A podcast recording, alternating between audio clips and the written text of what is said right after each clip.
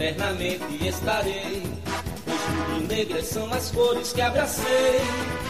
E o abraço de tão forte não tem separação. Pra mim, o meu esporte é religião. A vida a gente vive pra vencer. Esporte, esporte, uma razão para viver.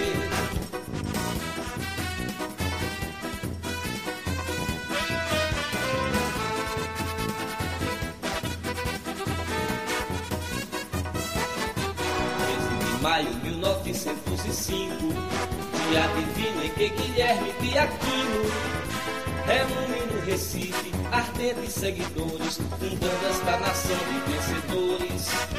Quem canta enobrece e dá prazer, esporte, esporte, uma razão para viver.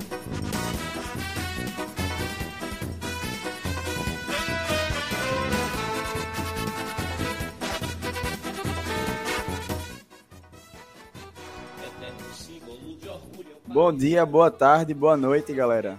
Está no ar mais uma live do Vozes da Arquibancada, o maior e melhor podcast em linha reta da América Latina.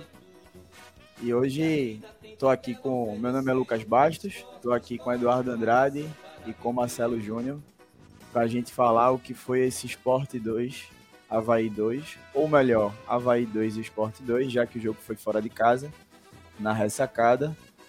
E com o perdão do trocadilho, mais um jogo do esporte em ritmo de ressaca, né? Fora de casa, mas uma atuação ruim e que culminou nesse empate sem graça, que quase era uma derrota, na verdade. Mas a gente vai debater bastante sobre esse jogo, sobre as consequências dessa partida, sobre o desempenho do esporte nessa reta final que está preocupando muito, porque a coisa está cada vez mais afunilando então a gente começa. O, alerta já está ligado há muito tempo, né? É, esse time de Anderson, a produção do time caiu muito, então é, fica perigando de repente um acesso. E quem estava de olho no título, como eu, eu pelo menos já joguei a toalha em relação ao título. E aí é torcer agora para estar tá entre os quatro mesmo, como é desde o início do campeonato, mas com certeza se tivesse um, o primeiro lugar no final, a, a gente comemoraria muito mais. E também a gente vai falar o que seria, o que teria de bom se a gente terminasse, ou vier a terminar, né, como campeão dessa Série B, porque saiu uma matéria essa semana, o perfil da Copa do Brasil e da própria CBF também colocou no site dela, falando a questão de premiação para o campeão da Série B, a questão de entrar já na terceira fase e tudo mais. Então a gente vai destrinchar isso também. Beleza? Deixa eu dar as boas-vindas aqui aos meus companheiros de bancada. Marcelo, boa noite, meu velho. Seja bem-vindo.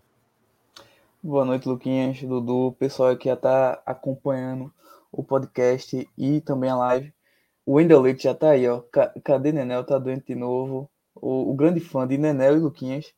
É, estamos aí para falar mais um, um resultado aí do, do esporte que não foi bom, mas tem, tem muita coisa para comentar, porque tudo que, que, tudo que se passou para que chegássemos nesse ponto é, teve muita coisa, né? Então, muita coisa aí para comentar. Isso, Marcelo. Dudu, meu velho, bem-vindo, boa noite. E aí? Boa noite, manter todo mundo aí, velho. A galera aí do esporte, torcedor do esporte.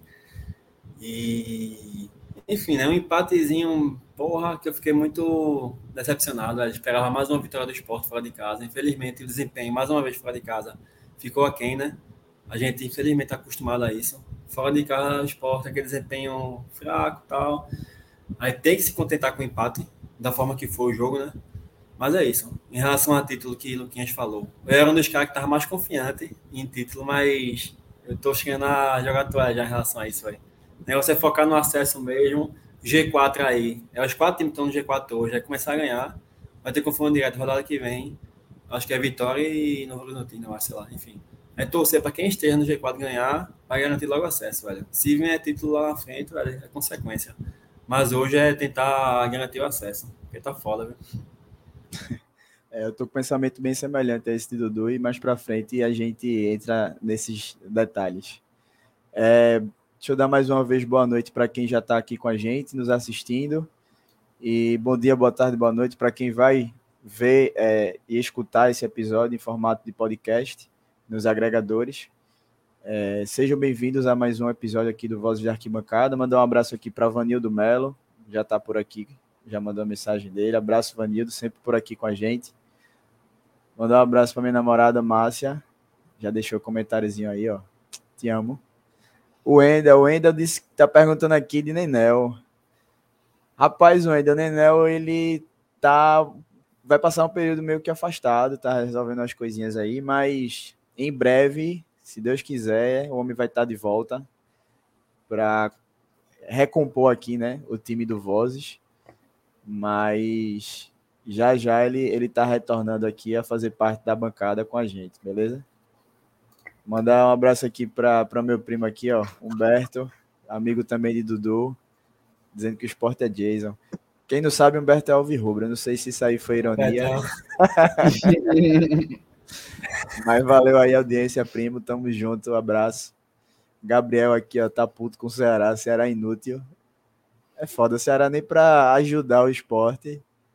O Ceará só fez uma coisa esse ano que foi raiva pro esporte. E muito pela incompetência do esporte também, mas assim, aquele título da Copa do Nordeste, puta que pariu. Foi foda. Deixa eu ver aqui. Requim. Técnico do esporte projeta jogo difícil contra, contra Ponte Preta. Enaltece ritmo de pontuação leonino. Tá no NE 45 essa matéria. Não, é Ponte Preta Ele levou tá um pau do ABC hoje, Era isso que eu ia falar. A Ponte que perdeu pro ABC. É um jogo difícil. Velho, é... a gente pode até entrar nesse assunto, mas a mentalidade que foi implantada na, no clube como um todo nessa temporada, aí você vê diretoria, você vê o discurso dos jogadores, você vê o discurso da comissão técnica. Eu estava na Ilha do Retiro contra o Londrina e Márcia estava assistindo de casa. Ela disse: Jorginho foi pro vestiário agora dizendo aquela velha frase: sabíamos que seria um jogo difícil. Porra, óbvio que você não vai entrar contra o Londrina achando que já tá ganho só porque os caras são vice-lanterna e tal. Você tem que respeitar o adversário. Mas, porra, todo jogo também vem com esse discursinho é, é, barato, sabe? Que ah, o jogo é difícil, o jogo é difícil. Não. Mas, enfim, a gente também vai entrar nesse, nesse assunto da mentalidade que tá complicado no, na, na, na Ilha do Retiro, a mentalidade de time pequeno. Mas é isso.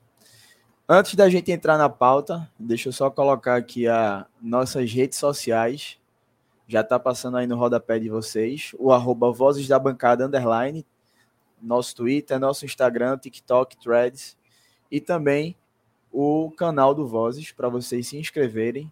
A gente está com 2,15 mil inscritos, se eu não me engano. Então, se inscrevam no nosso canal, quem ainda não é inscrito, obviamente. Compartilhem também o nosso canal, compartilhem essa live para quem é torcedor do esporte, tiver de outros times aí da Série B os nossos co-irmãos aqui, o Náutico e o Santa Cruz também, que tiver querendo assistir a live aqui, chegar junto para a gente resenhar. E é isso. Vamos embora, vamos debater aqui, porque apesar de pouco assunto hoje, mas esporte sempre rende grandes debates, né? Então vamos embora. Dudu Marcelo, é... mais um jogo ruim do esporte, né, velho? Contra o Havaí, de fora de casa, a gente esperava que fosse não que o esporte apresentasse um grande futebol, porque a gente está vendo que o gráfico é um hum. gráfico descendente, um gráfico negativo, mas a gente esperava uma vitória. É, esperava no, no, modo que eu digo assim: era para o esporte ter vencido. Levando em conta o desempenho, acredito que muitos torcedores não contavam com a vitória, porque o desempenho do esporte realmente vem sendo muito ruim. Mas você olhando para a tabela, olhando para a aspiração do clube no campeonato, para um time que quer ser campeão, quer se consolidar no G4, apesar de já vir consolidado, né? apesar de todo esse rebuliço é, de desempenho, de medo de sair do G4, o Sport é um time que vem no G4 há muitas rodadas. Mas a gente tinha que vencer esse jogo até para se distanciar mais ali do quinto, do sexto, daquele pelotão que vem ali logo atrás, ameaçando tomar o lugar da gente, e também para incomodar o Vitória, né? Sendo que foi tudo ao contrário. O Vitória abriu quatro pontos de diferença está mais confortável na liderança e a gente cada vez mais, é, apesar de ter pontuado, cada vez mais com desempenho ruim. Então eu queria saber de vocês o que é que vocês acharam de forma detalhada, obviamente, dessa partida, como é que vocês viram, principalmente, vamos começar do começo, né, como dizem, o primeiro tempo dessa partida. E aí eu queria saber, vou começar por Marcelo, para entender o que foi esse jogo, o que foi esse primeiro tempo do esporte contra o Havaí na ressacada. Luquinhas, eu acho que, infelizmente, fora de casa, a gente tem essa dificuldade que, que é de praxe. Eu acho que esse jogo, como você falou, dos jogos fora de casa, é um dos mais tranquilos que se tem pra, daqui até o final do campeonato, se não o mais tranquilo. Então, a gente já projeta que não vai adiantar apenas vencer os jogos em casa para subir, e pode ser, quer dizer, pode ser que não seja possível. E nos jogos em casa a gente tem aí o Atlético Goianiense que tá numa. Se você falou que a, a curva do esporte é de queda, a do Atlético é quase em linha reta para cima. Então é, é uma preocupação que, que eu tenho a gente ter essa pontuação fora de casa, esse desempenho fora de casa. Em relação à escalação, eu tinha esperança de que a gente tentasse uma coisa um pouco diferente, porque no final do jogo contra o no jogo anterior, contra o Londrina. É, Anderson chegou a colocar três volantes no finalzinho ali, e eu imaginei que isso poderia é, é, é, ser repetido, ser começado já no jogo contra o Havaí, porque é uma deficiência que até muito já foi falado, que a gente tem, que o esporte tem, que é em relação ao quão permissivo o time é, é naquele setor dos volantes. E aí, veja, nem Ronaldo nem jogou. Ronaldo é um cara que eu acho que é o que mais a gente bate aqui, porque é o que mais joga. Então, é, é, o que mais a gente bate, porque ele é muito permissivo, ele não tem, ele não consegue dar combate lá no, na, no meio do campo. E mesmo sem ele, mas mesmo sem ele, isso continuou. Então, assim, eu acho que precisava já ser pensado há muito tempo uma solução para isso. A gente teve um, um esporte que eu acho que até não começou mal o jogo, tanto é que em poucos segundos levou o gol, é, até empatou, mas continuou mal. Mas eu achei que em dado momento, mais ou menos na metade do segundo tempo, talvez até um pouco antes, equilibrou o jogo e aí começou a criar algumas chances. Eu acho que o esporte no primeiro tempo até teve lampejos daquele esporte criativo que já que já está distante nessa temporada. Então é uma pena, né? Porque eu estava muito confiante que a, a, vitória contra o Londrina, por ter sido de 4 a 0 por ter sido já a segunda vitória seguida, mesmo que seja contra adversários abaixo, como a BC Londrina, fosse dar uma confiança para dar uma liga que fosse é, que desse uma segurança para a gente nessa reta final do campeonato. O que não aconteceu. A gente tem, tudo bem que a gente tem aí, por exemplo, na Série B, muitas vezes times que não têm um desempenho tão bom que acabam conseguindo subir. É, o pessoal, por exemplo, do ano passado, a gente teve Bahia e Vasco, por exemplo, que subiram ano passado com futebol bem meia boca. Eles só conseguiram por quê? Porque os competidores, inclusive o esporte estava incluído nisso, não conseguiu uma, uma pontuação que conseguisse é, dificultar para eles essa, essa permanência no G4. Só que esse ano a gente está vendo uma característica diferente.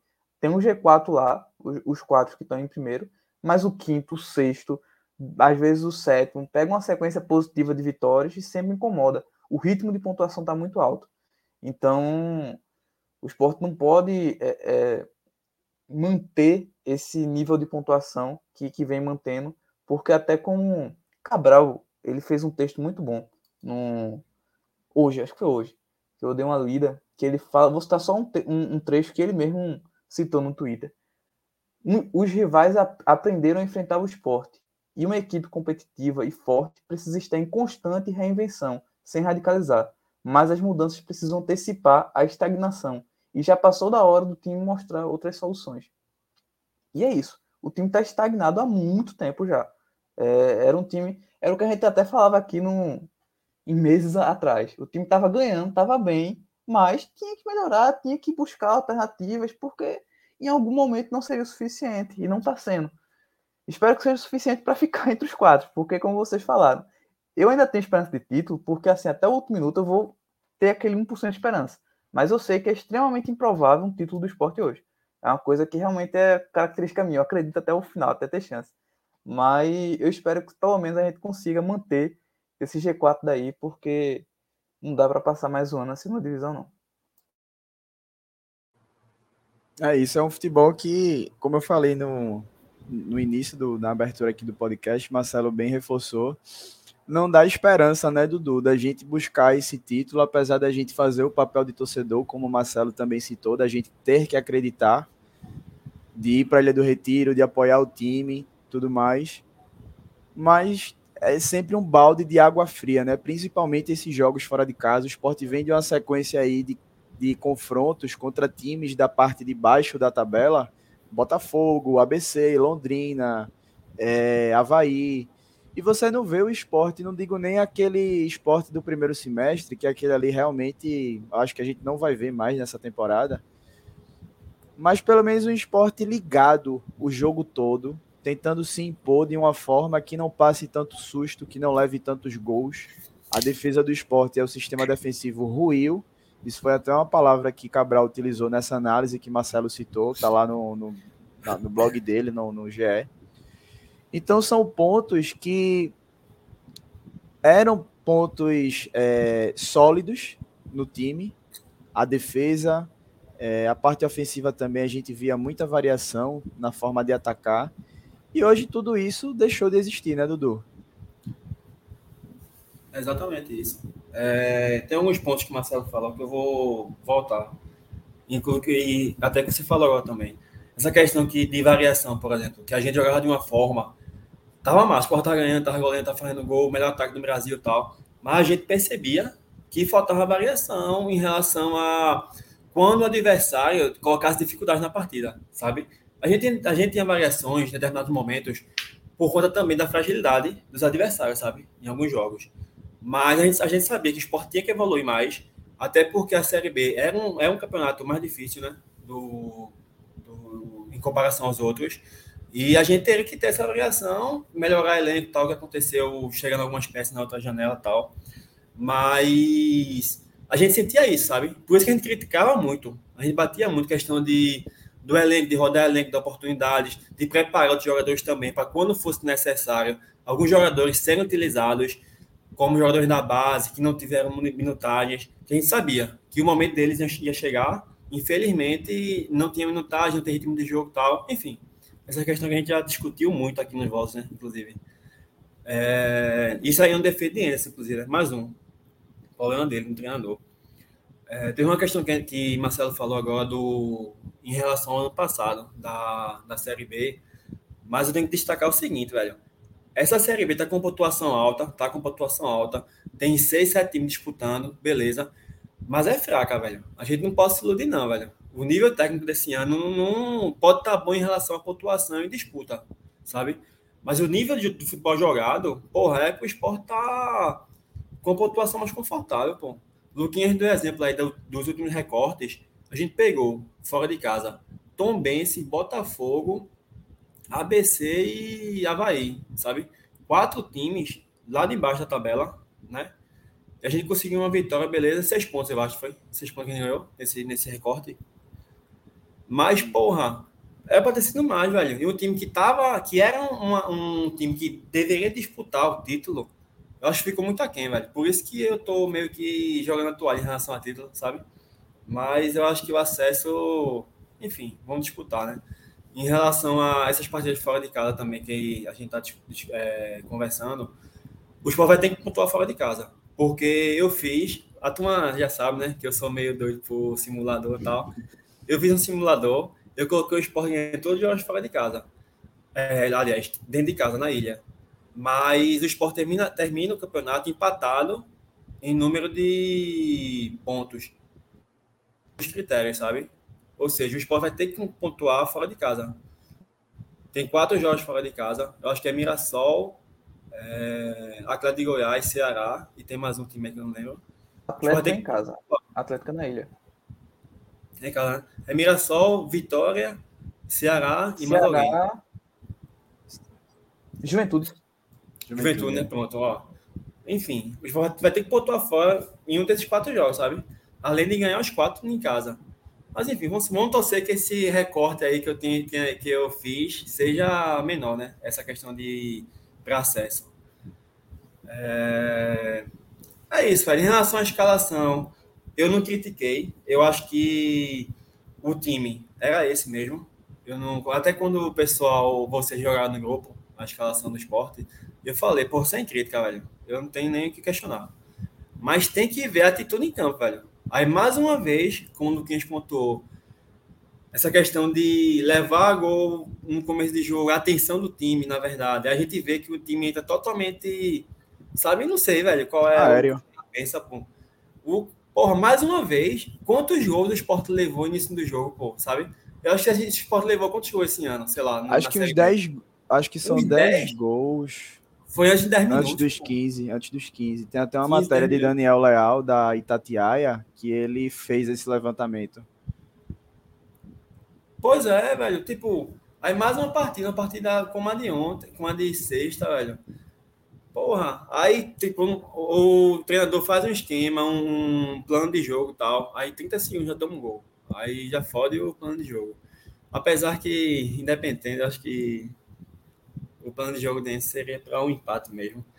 Mas no primeiro tempo o Sport tentou, teve, acho que a posse de bola foi equilibrado, né? Teve alguns lances ali no primeiro tempo que Wagner Love, inclusive, perdeu um gol de cabeça que, enfim, no começo do ano ele não perderia. É, O Sport deu muito espaço para o Havaí. Eu acho que o Havaí chegava com uma liberdade incrível. Outro ponto que Marcelo é, é, questionou foi a questão da passividade, né, de marcação, que citou até Ronaldo. Eu acho que isso está mais para estratégia, velho. Eu acho que o, o esporte está mais para cercar, sabe? Tentar fechar espaços, sem dar o combate.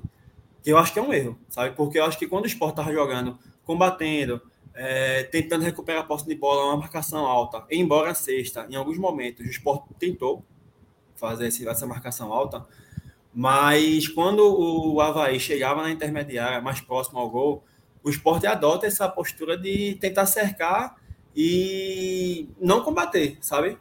Enfim, eu acho que isso é mais estratégia, porque, porra, velho, não é possível velho, que os caras estejam entrando. Enfim, há muita passividade. Eu não sei nem o que questionar em relação a isso, porque eu acho tão absurdo, velho. A passividade. A gente vê os dados, os números aí, a turma jogando, questão de, de interceptações, roubar de bola. O esporte tá lá embaixo nessa, nesses, nesses números.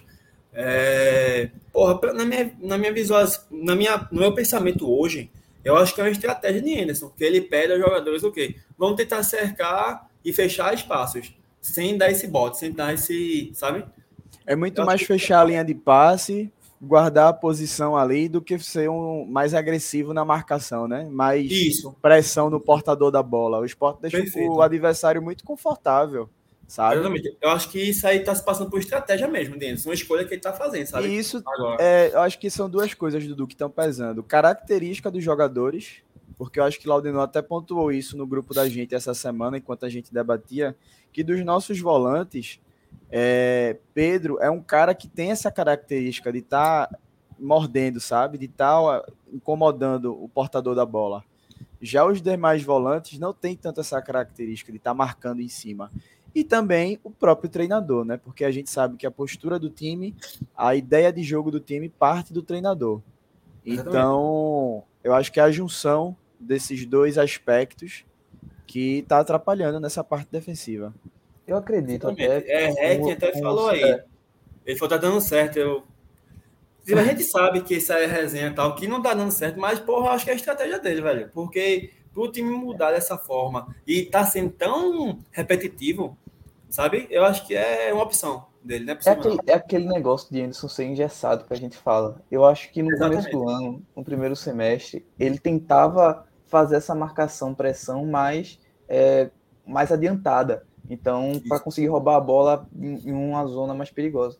Só que essa marcação mais adiantada, por diversos fatores, já não está funcionando tão bem. Só que aí, em vez de conseguir fazer a pressão, que nem o Lucas falou, de onde está a bola para pressionar, o Sport não consegue fazer isso bem quando o, o, o, time adversário passa da, do meio campo, digamos assim, sabe? Passa de um, um certo ponto. E aí, Pois é, ontem a gente até viu o Sport tentando. Ontem não. Porra, tô com a cabeça como se fosse ontem. sexta, Sexta. A gente via em alguns momentos o Sport tentando dessa marcação mais alta mesmo, mas quando o Havaí chegava na intermediária para chegar no, no, último terço de ataque deles, aí a marcação do Sport já ficava nessa passividade, sabe? Enfim, eu acho que a estratégia mesmo, para mim, na minha visão, já está claro isso, velho. E para concluir a questão do primeiro tempo, o Sport deu muito espaço nas laterais. É, Rosales, eu acho que ele foi um dos piores jogos dele, esse, desde que ele Dois seguidos, tá?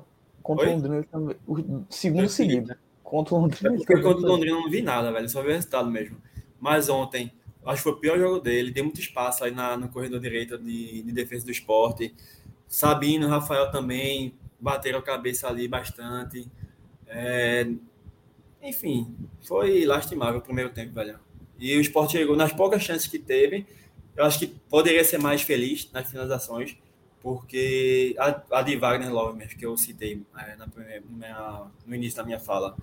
Porra, se fosse um mês atrás, aquela, aquela bola era, era caixa, velho. Não perde, não. Mas é isso, velho. Eu acho que.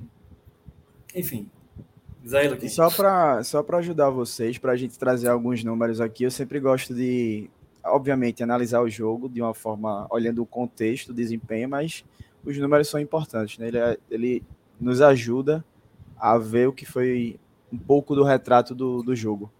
E no primeiro tempo, é, a gente teve menos posse de bola que o Havaí, 51 a 49. Tentativas de gol, 7 a 4. Desculpa, é, primeiro é. tempo. 7 a 4 para o Havaí.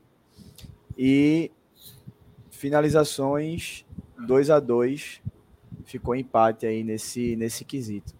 Então, assim, acho que de certa forma foi até equilibrado, mas acho que as chances do Havaí, elas foram mais, mais perigosas, né? Apesar de que eu gostei, comparado aos outros jogos, eu gostei mais desse primeiro tempo do esporte. Eu vi até um Wagner Love que eu vinha criticando bastante, a gente vinha criticando, na verdade, bastante e foi um desempenho melhor dele, apesar de ainda você cometer erros bobos, mas eu acho que foi um cara que participou mais, né? Não sei se vocês concordam comigo. Eu queria citar é até Love rapidinho, porque realmente é, foi o jogo que ele mais me agradou, pelo menos o tempo, em sentido de criação. Ele no primeiro, em muito tempo, há vários meses eu diria até, porque ele participou, eu destaco duas jogadas dele. Uma que ele, ele passa para Jorginho, que, que Jorginho chuta, o goleiro defende, e outra é que ele abre o jogo para Labandeira, Labandeira faz um cruzamento perigoso. Então foram duas jogadas que ele voltou, recuou, recebeu, girou, fez a jogada e deu um bom passe. É uma coisa que eu sinto muita saudade dele, porque perder gol, ele sempre perdeu. Até eu tava vendo um, é, um negócio hoje sobre o Corinthians campeão brasileiro de 2015, onde ele, o Love era o titular do time. E ele perdia muito gol naquela época. Sabe?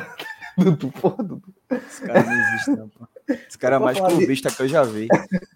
Eu vou falar do Love. Negócio Enfim, aí Love perdia muito gol. Então, assim, o, o diferente de Love, é, eu, eu, não diria que é nem a questão de, de artilharia dele. É a questão de capacidade criativa. Isso já há muito tempo. Talvez no início da carreira dele tivesse a capacidade de fazer mais gols maior, de partir para cima, tudinho mas já nos últimos anos, na reta final da carreira dele, é a criação. Ele consegue criar, ele consegue gerar jogo. Então, assim, é uma coisa que ele não tinha conseguido fazer nos últimos jogos, salvo pouquíssimos lampejos. E nesse primeiro tempo, o esporte conseguiu, a partir dessa, criativa, dessa criatividade dele, não só dele, mas do, do resto do time, encaixar algumas jogadas com, com ele criando. Antes de Marcelo desse exemplo infeliz, eu ia, fazer, eu ia falar o seguinte, velho que, tipo, Wagner Love tava tão mal que a gente pegou um recorte praticamente de dois lances dele para destacar ele, tá? Pra ver ele não conseguia. Tava, ele exatamente. Não conseguia, é. A gente elogiou ele tal, dele, mas por conta mais de dois lances específicos lá. Mas enfim, é só esse destaque mesmo. É isso, então o primeiro tempo, um gol relâmpago, né? Mais uma vez o esporte. E eu acho que é uma jogada que é, o time adversário, se eu não me engano, a gente já sofreu mais de um gol assim, que a bola vem chutada, né, uma, uma bola longa, nas costas do lateral. Contra o Ceará foi assim, na final da Copa do Nordeste. Foi. Contra o Guarani também a gente levou um gol desse jeito, de uma bola longa. A gente estava desguarnecido na zaga, estava só Sabine e Thierry, se eu não me engano. Sabino erra o cabeceio ali e o Havaí recupera a bola e faz o gol. E agora, novamente, contra o Havaí, a gente leva um gol semelhante, vindo de uma ligação direta nas costas do lateral, mas aí a bola rebota e é, acaba tendo ali a jogada, enfim. E o adversário aproveitando essa, essas oportunidades. Então, acho que já é algo que virou padrão da, da defesa do esporte sofrer gols dessa forma. Fala do. Ô, Lucas, só uma observação. Inclusive, no segundo tempo, no começo do segundo tempo, tava 2x1 ainda. Teve um lance específico também, que o jogador do, do Havaí é, lançou nas costas de Filipinho Saviano. Aí o, ele ganhou verdade. no alto e o. Menos de um minuto. Ataque... Oi? Era menos, era menos de um minuto quando isso aconteceu, era tipo 40 segundos. Foi quando começou o segundo tempo, de fato. Foi na hora mesmo. É. Isso. Pois é, aí o cara do atacante chegou livre da área e bateu, né? Mas ainda bem que ele perdeu o gol, né? Então. Mas deu e certo. ali também. poderia sacramentar o resultado, né? 3x1, início do segundo tempo já era. Mas só retomando aqui, um gol de Giovanni, né? Lei do ex aí. Giovanni que tanta raiva fez aqui aí, na temporada passada, exato. Mas logo aos cinco minutos o Sport achou um gol ali também com o Peglo numa, num belo cruzamento de Jorginho, né? E Peglo atacando ali a, a área, chegando bem para finalizar. né? Exato. Então, é... e aí no finalzinho já do, do, do, primeiro tempo, Thierry na infelicidade, que é um cara que eu acho que também a gente merece, merece ser debatido. É, tá vindo mal, né, velho? Eu acho que depois que voltou da, daquele período ali que ele ficou lesionado, não voltou bem, assim como todo o time. Mas foi um gol não de falha técnica. Foi realmente é um cruzamento, a bola bate na, na ali na panturrilha dele, entra enganando o Denis. Então o esporte sai derrotado para o intervalo, mas não mostrou em momento algum nesse primeiro tempo um poder de reação diferente do segundo tempo, né, Dudu e Marcelo? Porra, eu acho que é o seguinte, velho. A questão do segundo tempo foi muito também a questão do, da ideologia de Barroca, velho. Que ele tentou fechar mais e igual o resultado, sabe? Eu acho que, ele, ele deu muito campo para o esporte também, o Havaí. Eles estavam ganhando, beleza, estavam numa situação complicada, eu entendo que eles seguir a vitória. Mas eles recuaram muito. Isso acabou facilitando o esporte. Inclusive, no segundo tempo do, do jogo, o esporte teve uma posse bem superior. Se, não sei se vai olhar isso aí, Luquinhas. Foi 65% para o esporte contra 35% e as tentativas de gol foram 11 a 4 para o esporte e finalizações 5 a 1 Pois é, eu acho que se passou muito por isso, sabe?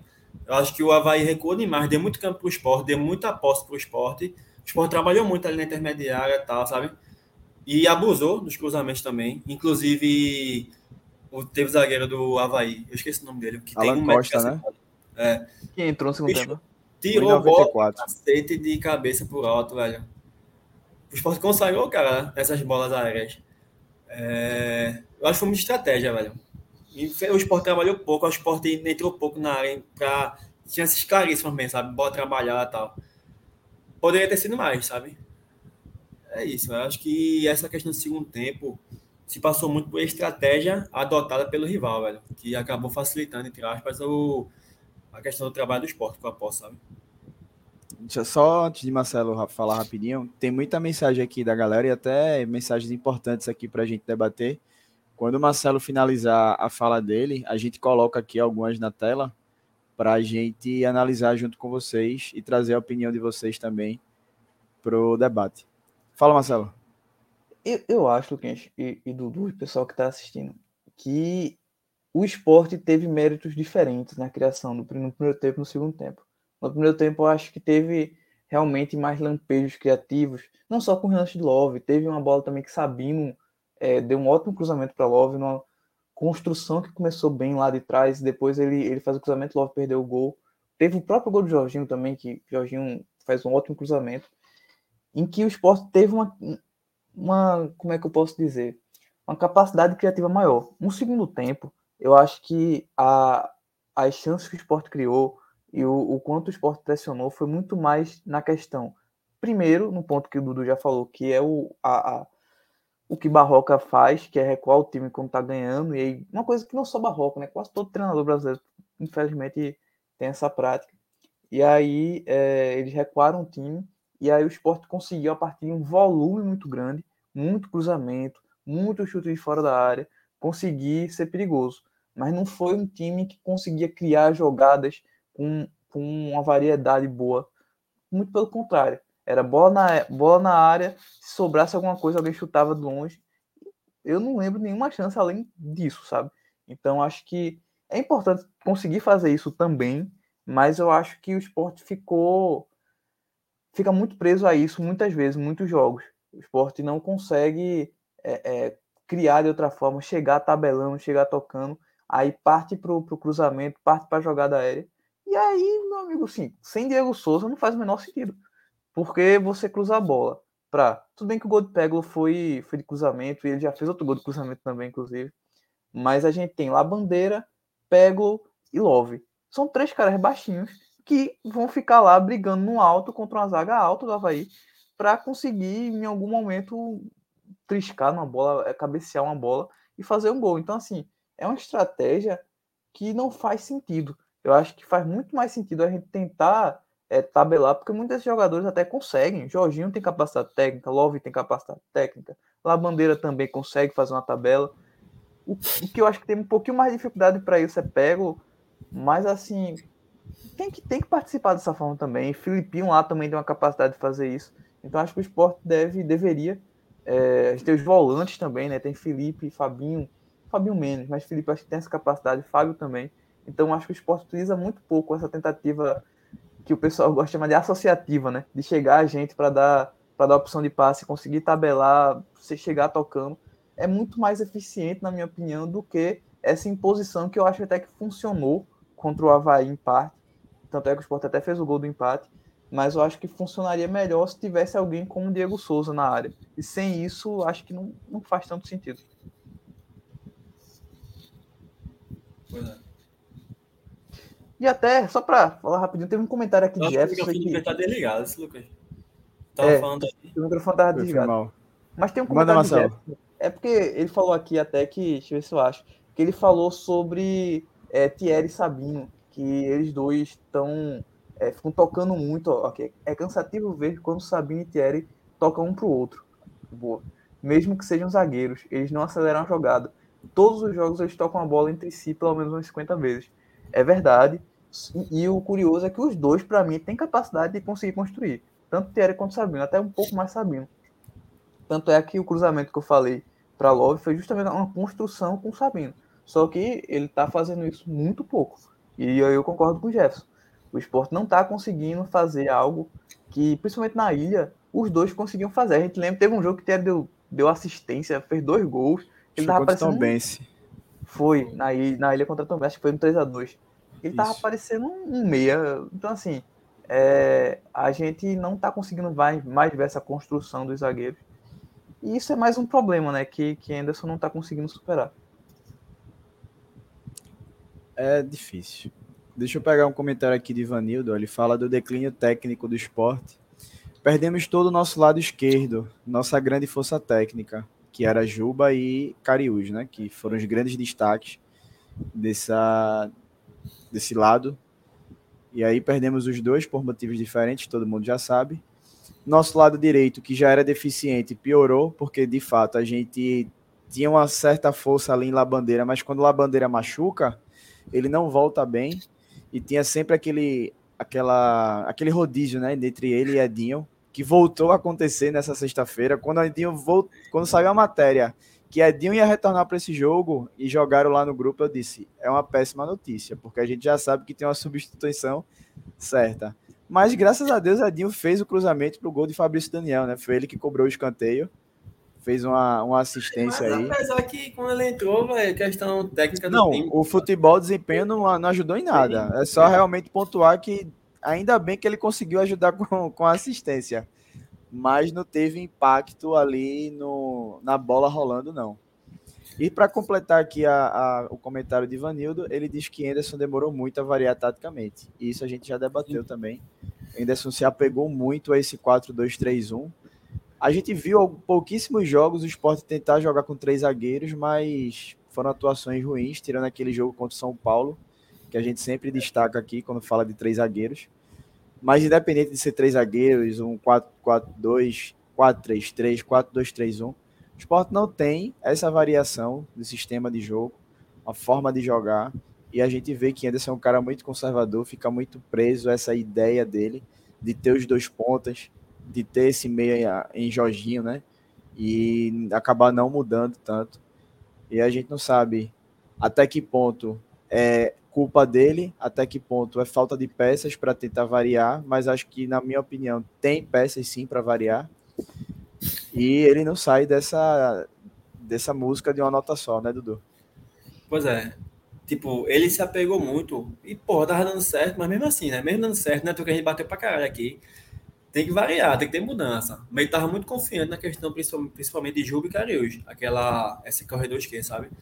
Aí beleza, depois tinha a questão de Wagner Love e Jorginho, ter essa variação de posições, tal, essa troca, tranquilo. Mas a gente sabia, pô, que uma hora ia precisar, velho. A gente sabia, a gente bateu muito aqui no Voz, velho. Desde o começo da, do campeonato a gente fala. Ele tem que mudar, tem que ter variação, tem que testar jogadores diferentes. Aí você falou a questão de peças aí. Pô, a gente vê que ele tem essa questão da hierarquia dele, que ele o indicador principal de Anderson é a hierarquia. Eu nunca vi isso na minha vida, mas de boa. É...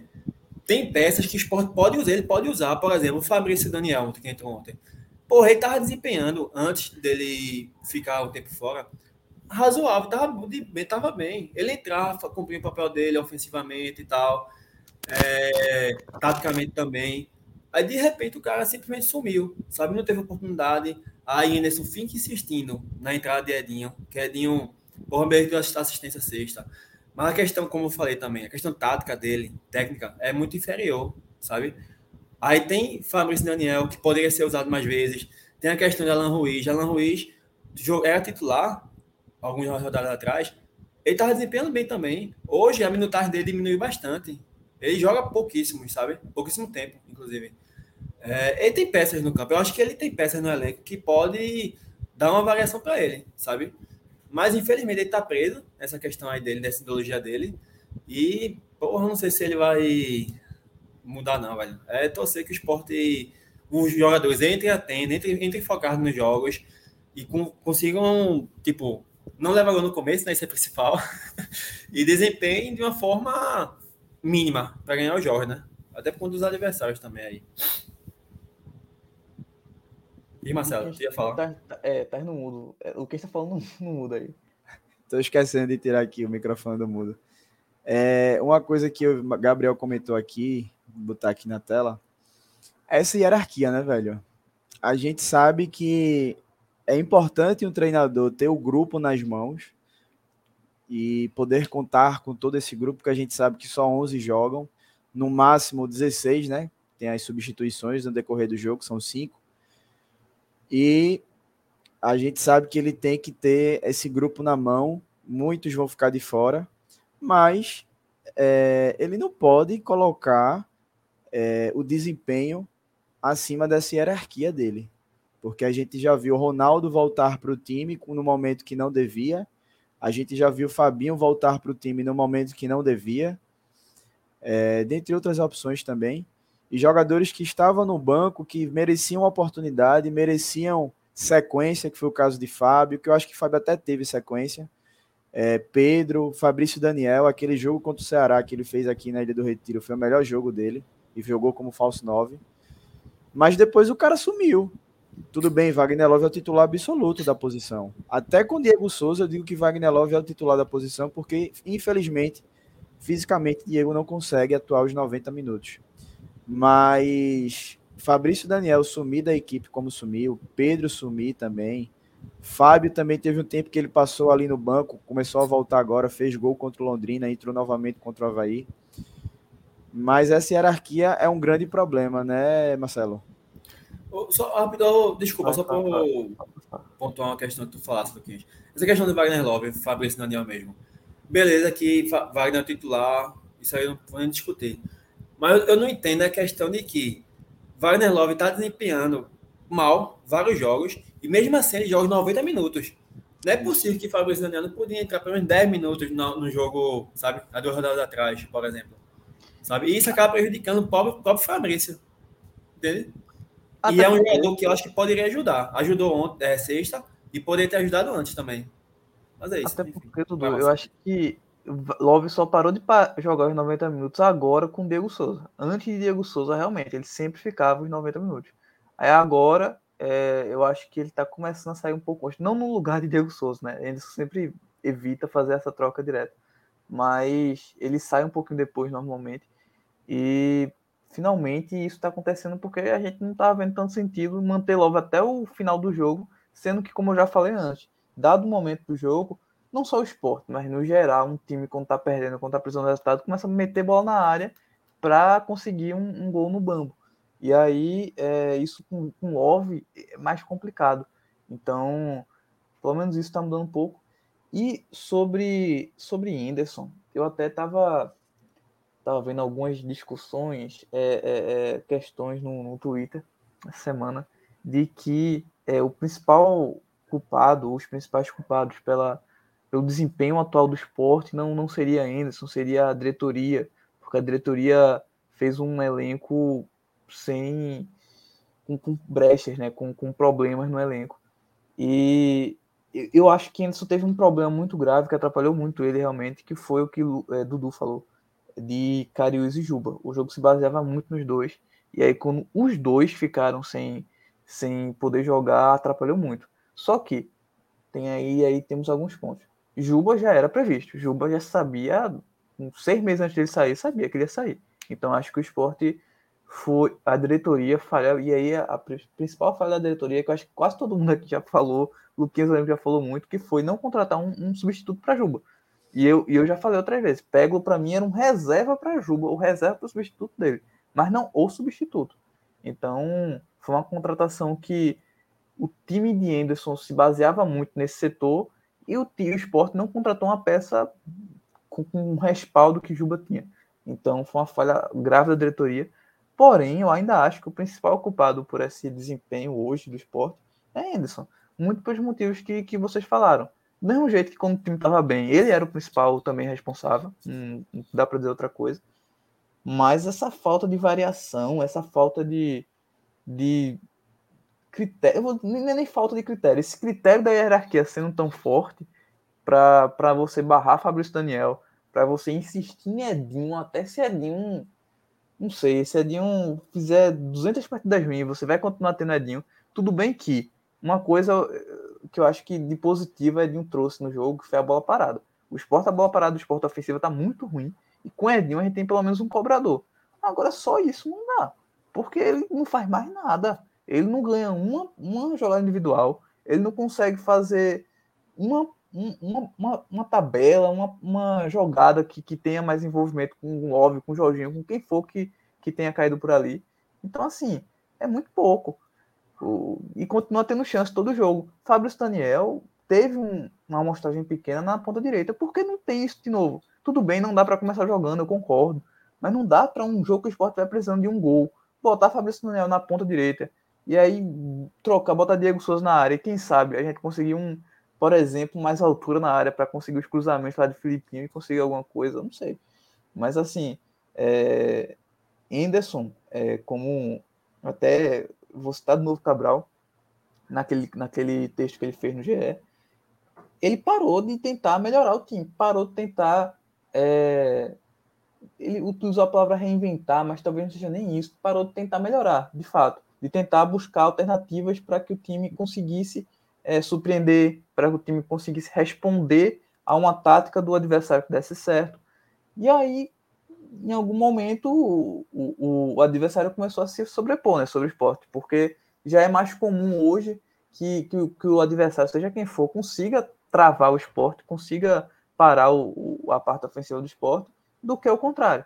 Mesmo até na ilha. Até na ilha, Acho que salvo esses times como Londrina, se o ABC viesse jogar na ilha também, mas fora a gente viu que o ABC conseguiu travar um pouco o esporte. Então, fora esses times que são os piores do campeonato, a ponte pode ser que a gente consiga. É, o esporte não consegue desenvolver um futebol. A gente viu contra o Ituano, o esporte não conseguiu é, é, ter nenhuma imposição ofensiva contra o Ituano. O Jefferson cita aí que contra o Ituano o esporte fez 48 cruzamentos, sendo que eu acho que o Diego Souza nem tinha estreado ainda Ou foi o jogo? Não, foi não, tá contra o ABC. Contra o Ituano, foi, eu acho que, não sei se contra o Ituano, ele. Qual foi o jogo que ele chegou lá na ilha, deu a volta e tal? A gente venceu, não foi?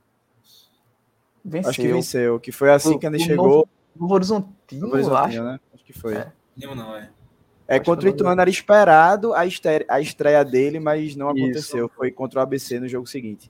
Isso, ele não tinha condições físicas ainda. E aí, é, nesse jogo, o Sport cruzou 48 vezes e não conseguiu se impor contra o Ituano, que hoje é o quê? 13 terceiro, 14 quarto do campeonato. Então, assim, é, tudo bem que eles estavam num momento melhor, mas não é desculpa. Mas o que, que vocês acham? Vocês acham que a, a diretoria que é mais culpada pelo desempenho ou Anderson? Só para eu ouvir vocês também. Pessoal, como você falou aí é, no começo da fala, Enerson, ele foi uma grata surpresa para mim. Eu não queria ele desde o começo do ano. Mas quando o Sp- o Sport começou a jogar, da forma que tava jogando, porra, foi uma grata surpresa para mim.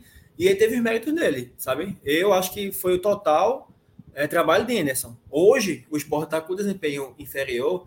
E eu, da mesma forma que eu elogiei ele e dei os méritos a ele, nessa questão do baixo desempenho, eu culpo ele também. Eu acho que o principal motivo do esporte estar jogando dessa forma é ele.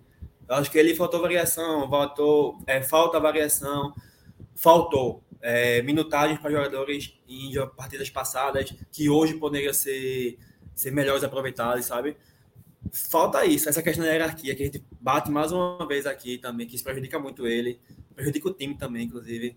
É, hoje, esse desempenho baixo, eu coloco a culpa nele, velho.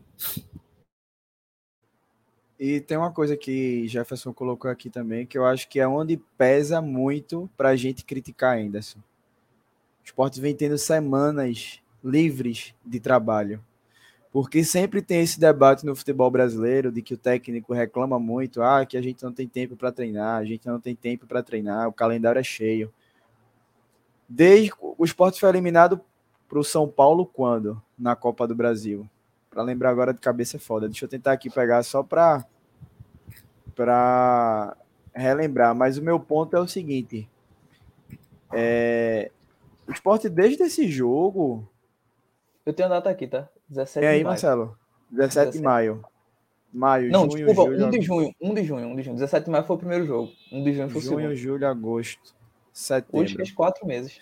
Quatro meses que o esporte tem, não obviamente, desde esse, dessa data, teve semanas livres de trabalho, porque tiveram rodadas da Série B que foram jogos um em cima do outro, mas boa parte das semanas o esporte esteve com a semana livre. Então, assim, era, na teoria, para o time, pelo menos, estar, entre aspas, estagnado num bom futebol Encaixado. fazendo boas partidas, encaixado, sabe? Mas a gente tá vendo é um declínio. Parece que quanto mais treina, o time piora. Então é onde entra a culpa de Anderson. E que às vezes eu vejo alguns torcedores defendendo: ah, mas porque é G4, ah, mas porque tá pontuando, ah, mas porque vocês reclamam demais. Porra, eu tenho, eu faço a, a seguinte comparação. Ano passado, se você for pegar na bolha do esporte, principalmente Twitter, Óbvio que eu não estou medindo as coisas só pelo Twitter, que é uma bolha de fato, mas vocês, vocês vão entender meu ponto.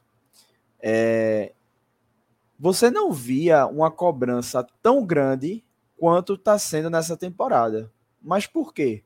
A gente tinha um Grêmio, a gente tinha um Cruzeiro, a gente tinha um Vasco, por mais que fosse mal das pernas, mas tinha um Vasco, a gente sabe do peso do Vasco na Série B, a gente tinha um Bahia, então, assim, tinham adversários que fazia com que esse G4, teoricamente, já estivesse consolidado. É, então, o sarrafo era muito maior. Mas na atual temporada, o sarrafo é muito mais baixo. Por camisa, por orçamento, por futebol jogado, por elenco. Então, assim, é esses torcedores que às vezes vêm dizer que a gente cobra muito, que a gente critica, que a gente reclama muito, e que a gente é, é, reclama muito, principalmente de Anderson, eu acredito que a gente tem muita razão em reclamar, tá? Muita razão. Por conta de todos esses fatores que eu coloquei aqui na mesa agora, sabe? Aí, por exemplo, se a gente sobe para uma Série A, se Deus quiser vai subir, certeza que essas críticas e esse entendimento da torcida de estar tá cobrando tanto também vai diminuir, porque a torcida vai entender o, o contexto de uma Série A. Vai saber que a gente vai lutar para não cair. E qualquer ponto é válido. Empates fora de casa vão ser válidos. Empate dentro de casa também serão válidos. Mas na atual Série B, não são. E tem muita gente que não entende isso. Defende com unhas e dentes o trabalho de Anderson. Ainda tem gente que defende a diretoria. Acredite se quiser, tem gente sim que ainda defende a diretoria.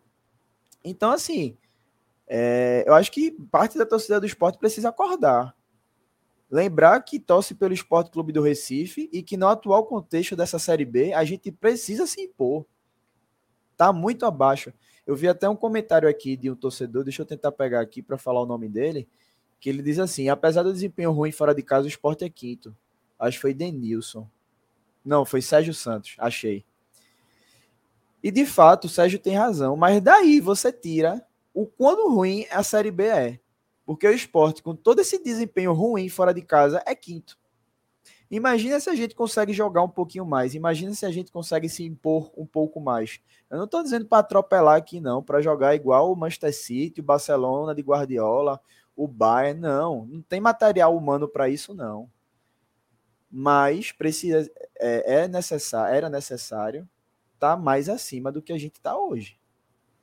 E é vergonhoso, incomoda muito a gente ver o esporte, por mais que esteja em segundo no geral, por mais que seja o melhor mandante, que eu acho que agora não é mais, o Vitória ganhou, passou o esporte, eu acho. E passou. tenha o quinto melhor desempenho fora de casa, mas é muito ruim ver esse esporte jogar. O esporte do primeiro semestre que deu orgulho de da gente assistir, que há muito tempo a gente não via, esse esporte acabou, sabe? Então, assim, é, por isso que eu sou um cara que critico muito. E com esse atual esporte, sinceramente, o meu ranço tá lá em cima, com diretoria, com presidente, com técnico, com jogador. Eu estava até conversando com um amigo meu, e aí eu peço até desculpa por estar tá me alongando aqui no desabafo, com o Thiago Caú, já participou daqui da, da live com a gente e tal. Eu fiz até um comparativo com o esporte de 2019, que também era muito criticado aquele time de Guto. Mas aquele time de Guto, eu acho que ele deixou peças daquele elenco com um certo vínculo com a torcida, sabe? Por mais que a gente criticava, porra, era para estar tá buscando o Bragantino e tal, mas a gente entendia aquele contexto da, daquela Série B. E a gente criou um vínculo muito forte com o Guilherme, com o próprio Hernani à época. Então, Thierry, Thierry começou o Thierry já naquela época, eu acho que época. já tinha. Diferente desse elenco. Acho que se você for fazer uma pesquisa com esse elenco, até por conta daquele episódio da coletiva de Love e Sabino, que foram os que mais falaram, ou os únicos que falaram, eu acho que esse ranço aumentou de uma forma que a torcida também ajuda a torcida a aumentar o tom da crítica. Então, eu acho que é mais ou menos por aí. Não sei se vocês querem debater algo em cima disso. Sobre isso, só, só para dizer que, que Sérgio disse que não estava elogiando, não, tá? Esse quinto, esse quinto lugar, Sérgio Santos, que falou aí que o esporte. Ah, sim, ele colocou lugar. aqui, sim, sim. É, imaginei, imaginei. Mas foi bom ele ter é. trazido para a gente reforçar essa questão do quinto lugar, mesmo com desempenho tão ruim, né? Eu queria passar, Lucas, porque além do ano passado você citou que tinha é, Vasco, Cruzeiro, Grêmio, Bahia competindo com o esporte, o momento financeiro do esporte era totalmente diferente. Ano passado eu lembro que quando começou a temporada, Florentin queria trazer. E aí não é nem defendendo Florentin, que eu também nem gosto de Florentin, então só para. Mas ele estava querendo trazer um atacante e não vinha a primeira, a segunda, a terceira, a quarta, vinha a sétima opção e aí veio uma opção que não deu certo, que foi o Buffalo. E aí o pessoal caindo em cima do Florentino. O Florentino trouxe o cara. Mas veja, foi a sétima opção. Esse ano, 2023, um dos motivos pelo qual também eu acho que o trabalho de Anderson conseguiu ir bem, e aí é um elogio à diretoria nessa parte, mas também porque vem sendo feita essa reestruturação financeira. O, o esporte conseguiu trazer nomes que é, não era, certamente, Jorginho não era uma quinta opção. Se não fosse a primeira, era a segunda. O próprio Matheus Vargas, que deu errado, certamente não era uma opção lá, lá atrás. Entre outros nomes, Love conseguiu renovar, enfim, Felipe veio depois. Então, assim, são nomes que você vê que provavelmente era primeiro, segundo, terceiro no máximo. Então, o esporte é, tinha, tem mais condições, tinha mais condições realmente de fazer um, um, campeonato mais forte do que vem fazendo. Só que, e, e além dos adversários, né, que já foi citado, só que, em algum momento, é, o que, o que ficou faltando, eu acho, da diretoria de futebol, não foi nem tirando o Juba, o substituto do Juba, isso precisava. Mas não foi nem isso. Foi ou a própria diretoria ter uma cobrança com o Anderson, ter uma, uma conversa quando ele estava bem, quando o time estava bem. Que nem a gente falava aqui na, nas lives, falava, olha, Anderson está falando isso aqui, naquilo ali, naquilo ali.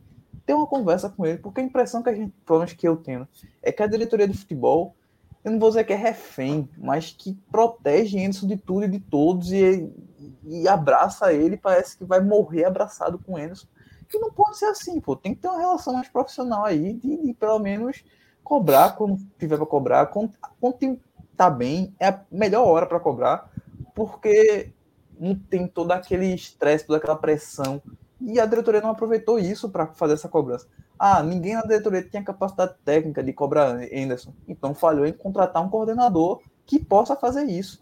Porque não dá para ficar com, com Anderson sem poder ser cobrado na parte tática, técnica do time durante todo o Nunca campeonato. Teve isso aqui esporte aí.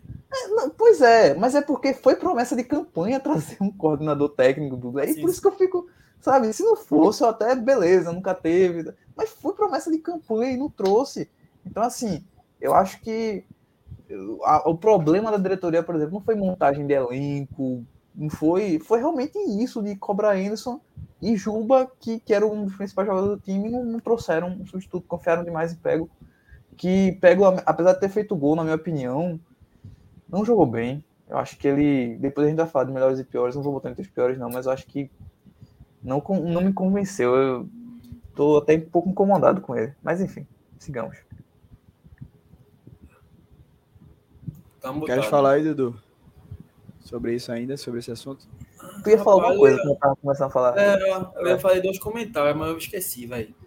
Eu acho que um era em relação ao, ao nível técnico da, da Série B, que a gente já debateu isso, né? Que, que esse exemplo que eu, eu esqueci o nome dele, ó, que colocou aqui a questão de ser o Sport ser quinto. Foi quem mesmo? Silvio? Sérgio, Sérgio. Sérgio. Só para enfatizar a questão da Série B. Como a gente já falou no começo da live de hoje, é, beleza que a pontuação vai ser, deve ser mais alta, beleza que tem seis, sete times disputando, mas o nível técnico é mais fraco, velho principalmente se for comparar com o ano passado. Eu acho isso. E em relação aos adversários, né? E outro ponto também é a questão da. da porra, daquela gana para ser campeão, sabe? Que o esporte faltou muito isso. Vocês voltaram no ano que o Bragantino foi campeão. Eu acho que naquele ano, 2000 e, quanto? 2020, foi 2021, sei lá. É, faltou muito isso também para o esporte, sabe? De buscar o título. O esporte ficou relaxado, subiu, 19. 19. Subiu, beleza e tal. Mas faltou também. Eu vejo, eu tenho esse sentimento também em relação a esse ano. Tá? Eu acho que o esporte foca muito no. Não, vamos subir, a luta pelo acesso, é o G4, não sei o quê. Porra, entendo, mas o esporte. O, o esporte não, o time campeão não vai subir, velho. Você não tem como ser campeão e não subir, tá? Se você visa o, o título, principalmente você sendo, sendo a principal camisa da Série B, principal time da Série B, você vai subir independente, velho. Eu acho que faltou muito isso, sabe? Essa, essa gana, essa vontade de focar no título, sabe?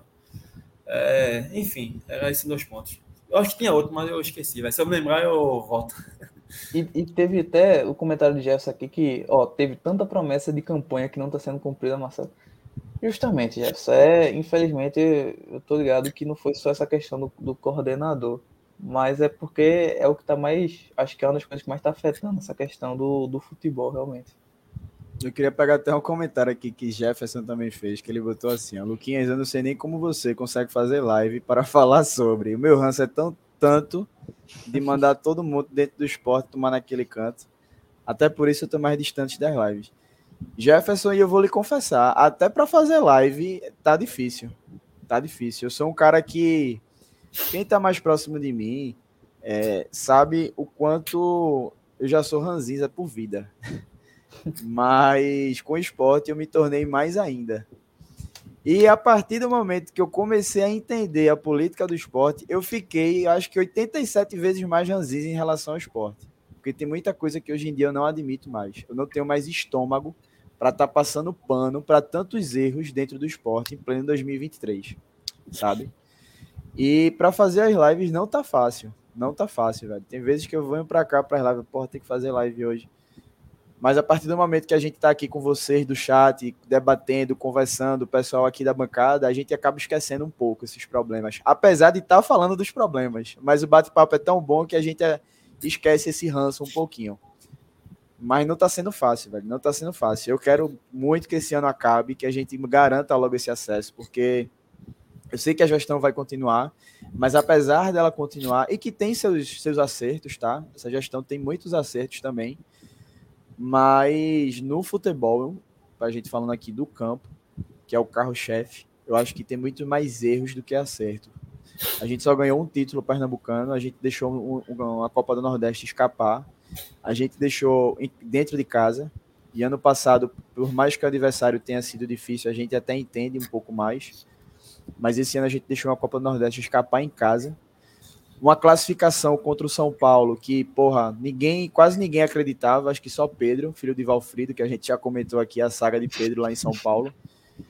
Mas estava nas nossas mãos aquela classificação, a gente também deixou passar. Então, assim, é, é um time, é uma gestão que veio comprando, que veio é, é, ocasionando muitas brigas com a torcida, no próprio relacionamento com a torcida é desgastante o que o torcedor do esporte passa na Ilha do Retiro, dias de jogos, principalmente.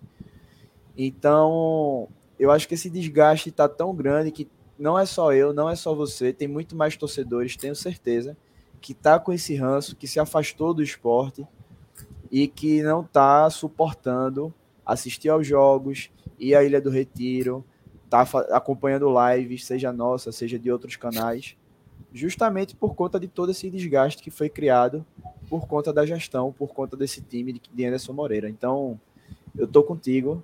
Não, não tá fácil, não, velho. Não tá fácil, não. É, deixa eu ver se tem mais comentários aqui. O Gessé Júnior ele diz: Esse time é o retrato dessa diretoria derrotada que não ganha títulos e se contenta com pouca coisa. Essa é a verdade. É basicamente o que eu comentei aqui do que a gente deixou de ganhar. É... Essa questão também que Thales falou, cadê? É... Aqui, ó. É a questão de, de acesso. Você tem que focar também que o título. Acho que ia ser até um, um tema né, da live. A gente vai entrar nele agora. Vai entrar. Ah, pô, beleza, vai. Desculpa, vai. Não, Fala pode aí. falar, pode falar. É, aí, quando já, terminar, a gente já, já o vai. título, pô, da série. Comentando. B. Não descarta acesso, isso é óbvio. Ainda garante vaga na quarta fase da Copa do Brasil. Ainda tem uma premiação maior. Ainda tem não sei o quê. Enfim. É uma falta de. Não sei nem qual é o termo mais, mais correto, velho. Para expressar o. Enfim. Diz aí, fala vocês aí que. E o principal. E o principal eu, porque eu acho que eu sou o cara mais é. que comecei o campeonato. Vai ser campeão, pô, só sei título, só sei título, não sei o quê. E hoje eu tô. Ah isso, essa porra, Mas o principal, velho, porque o esporte tinha total condições de ganhar de qualquer adversário nessa Série B. Assim, não tem nem. O próprio Vitória, que tá em primeiro, não é um time que, para mim, eu acho que o elenco do esporte é melhor. E eu acho que o próprio futebol do Vitória ele acaba sendo melhor na média na Série B, porque o esporte caiu. Mas se o esporte tivesse mantido algo próximo daquele começo de ano, do primeiro trimestre, quadrimestre, semestre, vai, primeiro semestre, o esporte, para mim, teria um futebol bem, à, bem à frente do, do Vitória também. Então, assim, o Sport tinha total condições de ganhar esse título. De, de, em termos de camisa, em termos de futebol, em termos de tudo. Então, assim, é, é, o que chateia a gente, eu acho que é muito isso. Mas aí a gente bora falar dessa premiação que já, já foi válida esse ano, né? Inclusive, só para dizer, mas diz aí, diz aí, Rapidinho, que eu acabei esquecendo aqui, eu, eu já disse que como apresentador eu sou péssimo, isso aqui é coisa de Hugo. Esse papel aqui é de Hugo. Eu mais comento do que apresento. Ele que é bom nisso. Mas a gente esqueceu dos melhores e piores, só para fechar o jogo e a gente entrar nesse assunto da premiação, de título e por aí vai. É, começar por ti, Marcelo. Já estava com a palavra. Os melhores e piores aí, rapidinho. Vamos lá. É, piores, eu vou botar Sabino. Acho que Sabino, mesmo algum, algumas pessoas já do já, já citaram ele aqui, é um cara que tem um salário muito alto e o erro dele no primeiro gol para mim foi muito grave. Eu acho que ele tem umas falhas de desconcentração que não fazem o menor sentido. Vou botar também. É... Não vou botar Love, não, porque Love eu acho que teve um, os Lampejos, mesmo perdendo um gol, não vou colocar. Vou botar. Edinho deu assistência. Rosales. a dupla. a- eu ia dizer a dupla de volante, pronto. A dupla de volante eu achei que foi mal, tanto o Fabinho quanto o Felipe. E vou botar Rosales também, para completar o, o quarteto aí é, de piores. E dos melhores, posso falar ou tu quer falar logo dos piores aí? Pode falar, Vamos emenda aí. De melhores, eu acho que eu vou colocar. É... Vou botar Fabrício Daniel pelo gol só, porque entrou no segundo tempo e, e tem que entrar mais mesmo, porque tá merecendo. E além, além dele, Jorginho, acho que. Além da assistência, eu acho que Jorginho tem. Mesmo não tendo sido tão apagado, acho que essa parte mais criativa, quando o esporte conseguiu, passar muito com o Jorginho. Acho que o Jorginho ele consegue. Ele tem uma capacidade. Então, ele tá num momento muito bom. Tanto é que ele já tem, tem dado muita assistência, feito muitos gols nos últimos jogos. E só os dois mesmo. Vou, vou manter os dois só como melhores. Dudu, Os piores, eu não gostei de Rosales. Como eu disse anteriormente, acho que foi a, primeira, a pior partida dele que eu vi jogando pelo esporte. Porque eu não vi contra o Londrina, né? Mas enfim. É, Sabino, eu não gostei. Eu acho que ficou muito claro que, principalmente o esporte subindo, ele não é jogador para a Série A. Tá? O que esse bicho vai. Meu irmão, na Série A, que ele vai sofrer vai ser complicado, viu? É, Rosales, Sabino e o terceiro pior.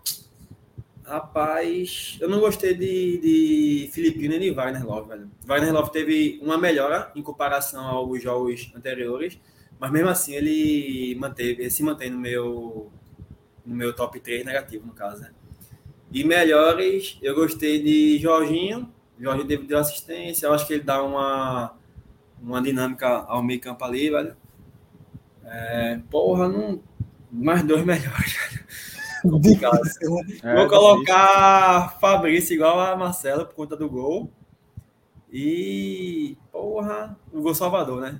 Diego Souza, bora, bora botar Diego Souza porque participou lá, deu um corta-luz. Diego Souza, pô, você a gente não valoriza. corta lixo com a mão, né? Porra, o outro melhor, velho. Terceiro melhor. Velho, não eu vou ficar devendo, eu vou ficar igual a Marcelo, vou fazer o top 2 só, melhores.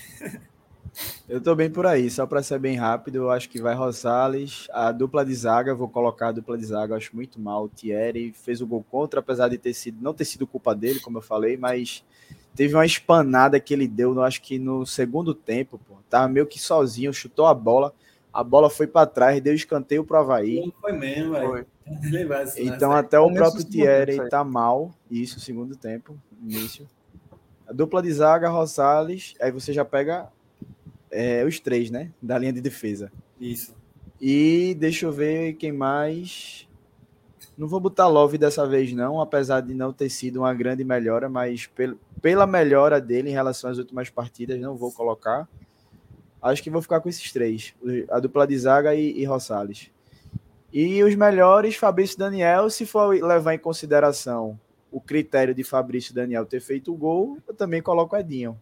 Mas para mim, nenhum dos dois desempenharam bem, tá? É só por realmente um ter dado assistência e o outro ter marcado o gol. É só por esse critério. É, mas melhor, melhor mesmo que jogou bem, eu acho que talvez Jorginho. Talvez. Mas para escolher o melhor mesmo tá difícil. E o próprio Anderson, né? Que, pelo Pois amor de é, Deus, enfim. piores. Nenel comentou aí, os piores. Os piores de Nenel tá, tá por aí. Os piores de Nenel, cadê? Anderson, Moreira e Love. O pior que, porra, Rosales pra mim foi uma maior decepção, velho, de sexta, velho. Na moral mesmo, velho. Eu fiquei, fiquei triste por ele, velho. É foda. É, Jefferson colocou aqui, ó, Thierry, Sabine e Love, os piores para ele. Deixa eu ver quem mais colocou. Irmão, Sérgio Santos vocês disse que foi do Sabine e Felipe. É o vocês que falaram do gol contra de Rafael e tal. Foi um, foi um vacilo, cara. A bola bateu errado. Foi uma infelicidade gigante, né, velho? Vocês viram o gol contra do Liverpool, contra o Tottenham, velho? Poxa, eu vi nada. Não vi não. Premier League eu deixei de ver depois de sábado de manhã. É, eu também Agora- vi nada. Vocês não viram, não, o gol do, do, do Tottenham, não? Não, vi não. Aos 50. Enfim, último lance do jogo, velho. É... Pô, eu esqueci quem cruzou a bola, meu irmão. Enfim, tá de boa, deixa eu falar, vai. Vai, segue aí, segue aí. Não, mas sobre esse segundo gol do Nossa, Havaí... aleatório do caralho, Dudu. É, não, pois é. Não, é porque Mas- foi um gol contra, de fato. é. O zagueiro do Liverpool, que eu esqueci o nome dele, chegou livre, sozinho na pequena área, Ai. meteu pra dentro. Matou o Alisson. O Alisson ficou puto, mas velho. O bicho pegou a bola, deu uns burros na bola, assim, tipo... Porra, caralho, um gol desse, último minuto, com dois a menos, o Liverpool tava, velho. Enfim. Mereceu. O time safado tem que perder mesmo. Tá certo. Não, mas o- esse, gol do Havaí aí foi até um gol que me deu muita raiva, esse segundo gol Olha. do, do Havaí. Foi Matip, Por conta de Matip, Foi. que foi o gol de Thierry. Não, mas eu voltando pra Thierry aqui. Porque eu achei que eles tiveram. O Wellington, acho que foi a jogada do Havaí, o volante deles. Ele teve uma liberdade, meus amigos, que parecia que ele tava, sei lá, no campo defensivo, saindo e jogando. O Wellington, que é ruim desde a época do São Paulo, né? E aí você põe uns Aquele 10 Wellington, anos. Exato. Wellington, Você bota uns exatamente. 10 anos aí, ele já era ruim. Acho que Luquinha até falou isso, é, aquele Elton, é. Jogou no São Paulo, Ele Atlético mesmo. Paranaense, é ele mesmo. camisa 5 lá. E Capitão. ele. É, capitão. E ele, assim, teve uma liberdade. Ele, ele driblou um. O problema não foi driblar, mas foi driblar e logo depois ter liberdade. Não chegou ninguém para incomodar ele, para ele dar o passe depois pro cara cruzar lá na esquerda. E o cara também tava com liberdade. Então, assim, desse jeito é complicado também, né? É muita liberdade. Boa. É, Só para a gente retomar aqui o assunto, fechando né, o- a mesmo, parte hein? do jogo, é, dos melhores e piores, mas retomar o Liverpool e Manchester United. Hoje tu é doido, pelo amor de Deus, pô. Os dois são É, grandes, pô. Os três, pode botar os, Os três. três, é. Os quatro, né? Ajax também é, pô. Oxe, ninguém falou de Ajax aqui, pô. Falou não, foi. Fudido. Oxe, eu vi aqui esse, agora. esse daí tá velho. morto, morto. Não tá Teve não. aquele pô. jogo, né? Perdeu, com- é, parou Não, não, volta aí, volta aí, volta aí, volta aí, volta aí, volta aí, pô. Foi igual o será Sport, que- ganhou duas vezes do ABC e, e o, o- Ajax perdeu duas vezes. Dois Será possível que vamos terminar a Série B com esse futebol ridículo? Seria teimosia ou falta de repertório de Enson? Os dois, velho. Os dois, a gente já até debateu isso aqui, né?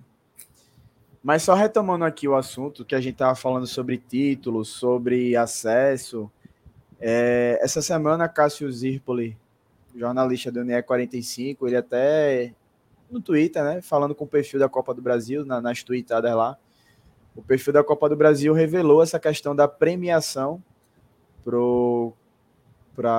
os participantes da Copa do Brasil. E o que chamou a atenção, falando especificamente do esporte, é que no caso do título da Série B, que a gente sabe que dá vaga diretamente para a terceira fase da Copa do Brasil, o clube ele não recebe só a cota a partir dessa fase.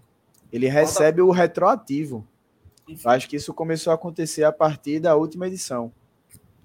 Então, é mais um agravante aí pelo fato do esporte não demonstrar a ambição de ser campeão.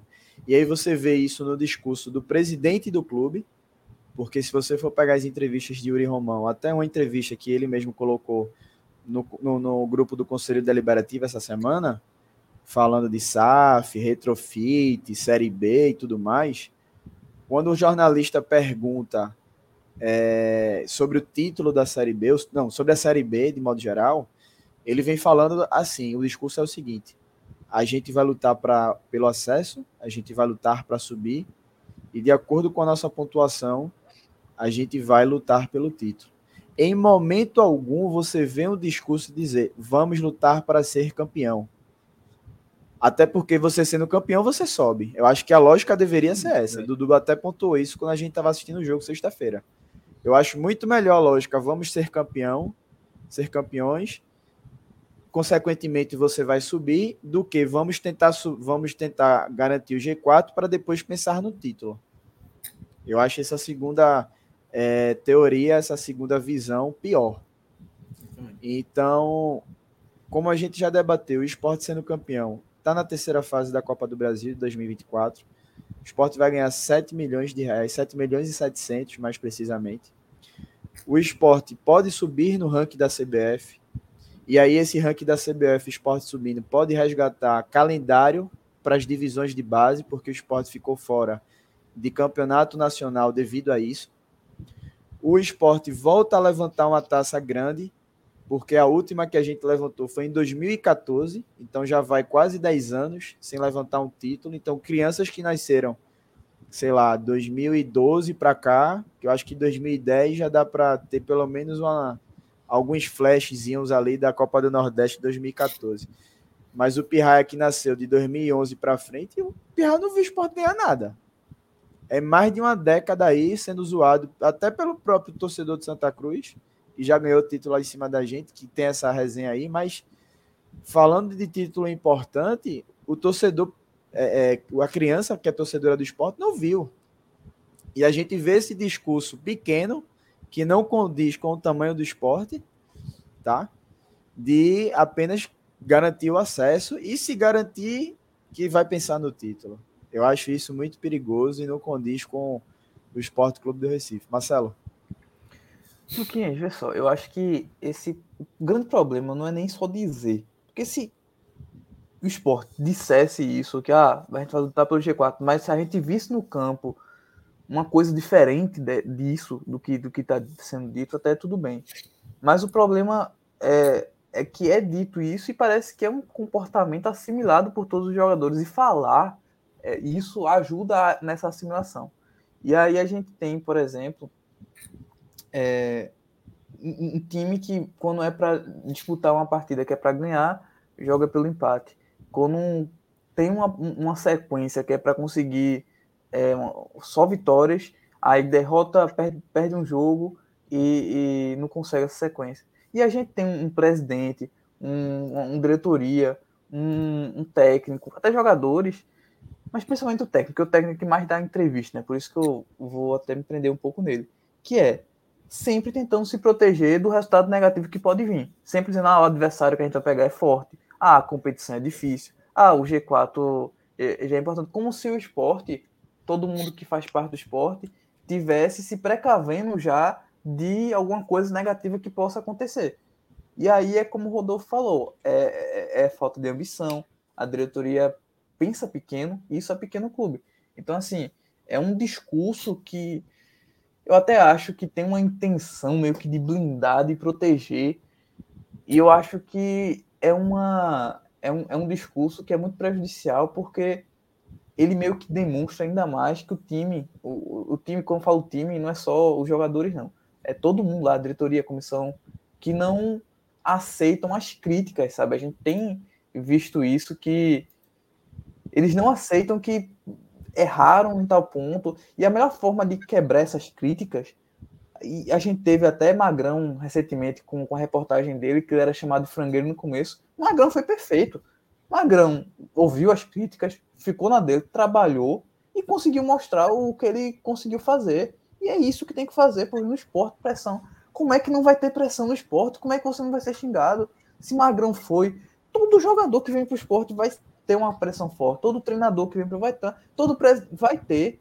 Então, assim, é, é, é comprovar que, que, que, a torcida está errada se tiver, com resultado, com o trabalho, com, sabe, com desempenho porque a torcida do esporte consegue ver quando, quando tá errada também. Então, tenta demonstrar isso no, no campo, num, em algum lugar, porque não está sendo feito isso. O esporte está tá perigando não subir no campeonato que era praticamente obrigação ser campeão, porque é o melhor time, porque é o time mais tradicional, porque é, uma, é, é o time de mais camisa. Não está conseguindo fazer isso. É isso. E o pior é que é o seguinte, velho. Eu entendo que tem muita gente que nas críticas acaba passando do ponto, passar dos pontos, do ponto. Mas a gente via muitas críticas construtivas, muitas é, críticas que é para a diretoria, é, treinador, comissão, sei lá, absorver entender, porra, beleza, crítica construtiva, crítica que pode agregar algo, sabe? No mínimo, uma, uma um pensamento para você tentar organizar melhor suas ideias tal. Mas não, qualquer tipo de crítica, mesmo construtiva, a turma fica com. Fica puta, fica com beicinho, fica com. Não, sei o que, não sei o que. Porra, isso não existe, velho. Principalmente para quem é. Enfim, um treinador, é um, um dirigente no, no clube do tamanho do esporte tal. Eu acho que é muito base, muita. Sei nem o que é foda, velho. É porque eu tenho muito cuidado para falar as coisas, mas é complicado, viu? Essa turma aí aceitar. Parece um, um de mim de, de segunda série, velho. Jefferson diz aí, ó, se você diz que vai brigar pelo título, você consegue a vaga para o acesso, no mínimo. Se você diz que vai brigar pelo acesso, você vai ficar até a última rodada brigando pelo acesso. Então é isso. A gente tinha até destacado essa, esse pensamento aqui. E, infelizmente, eu, enquanto torcedor, não acredito mais no título. Eu vinha dizendo que o esporte tinha que ser campeão dessa Série B, por todos esses motivos que eu já citei aqui. Mas é, tá difícil, até pelo adversário, Vitória não vem jogando esse futebol todo, mas é um time muito eficiente, é um time que vem fazendo por onde tá na liderança e a gente não vê isso do esporte. É, é o treinador, é o trabalho que, que tá ruim, são jogadores de forma individual, é a diretoria com o discurso errado, é jogador dando coletiva pedindo para o torcedor que não quer apoiar ficar em casa. Então, assim, é um conjunto de. é um mix de coisas erradas que acaba dando esse resultado. E aí é torcida, torcedor desmotivado, é torcedor com ranço, é torcedor que já não aguenta mais. São anos e anos aí do torcedor maltratado, sem título, sem ser ouvido pelas gestões, não só por essa. Então o desgaste ele vai aumentando e vai afastando, sabe? E é complicado, é complicado mesmo. É, vocês querem falar algo mais sobre essa questão da, da do título da, da Série B, que eu vou ver vou passar aqui nos comentários da galera para ver se tem mais alguma coisa sobre isso e a gente pode partir para a próxima pauta. Isso mesmo, eu... é, é, isso mesmo, Kenzo. Eu acho que. Fala aí, fala, Edu. Fala. Não, só o meu título em si, infelizmente, eu acho que eu tava acreditando pra caramba, eu tava confiante e tal, mas Vitória veio quatro pontos, beleza que vai ter confronto direto, mas de quem tá jogando fora de casa, eu não consigo imaginar o esporte diminuir, diminuir essa vantagem no confronto direto. É, eu acho que, infelizmente, agora vai tentar fazer esses 12 pontos em casa e buscar pelo menos um fora de casa para garantir o acesso. E por mim, como eu disse antes, né? O G4 hoje fechou como Vitória, Esporte, Juventude e Guarani. Próxima rodada vai ter Guarani e Criciúma, sei lá. Guarani tem que ganhar. Vitória e Novo Horizontino. Vitória tem que ganhar. A gente tem que tentar descolar esses quatro e acabou-se, velho. Tem que ir para baixo, tem que abrir vantagem agora. E, e só para finalizar essa questão também, é, é como é, tava o comentário do Jefferson aqui, que ele falou que o discurso precisa, se fosse de título, seria, é até algo além do discurso, eu acho, tá, pessoal? Porque agora o discurso ajuda a assimilar.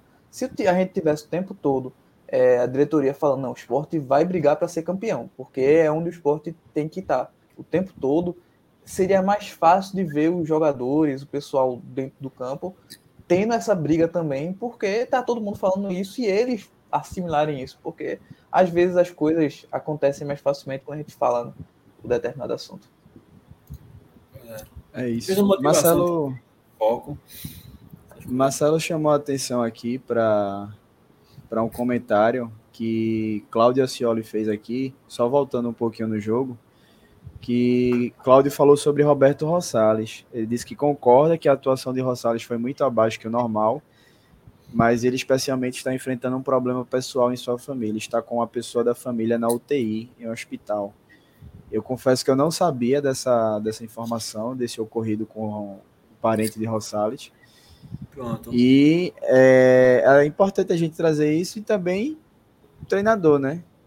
Eu acredito que Anderson deva ter perguntado a ele se ele realmente tinha condições de jogo psicológicas, né? Que é o fundamental nessa, nessa questão. Literalmente, né? E eu acho que ele deve ter dito que sim.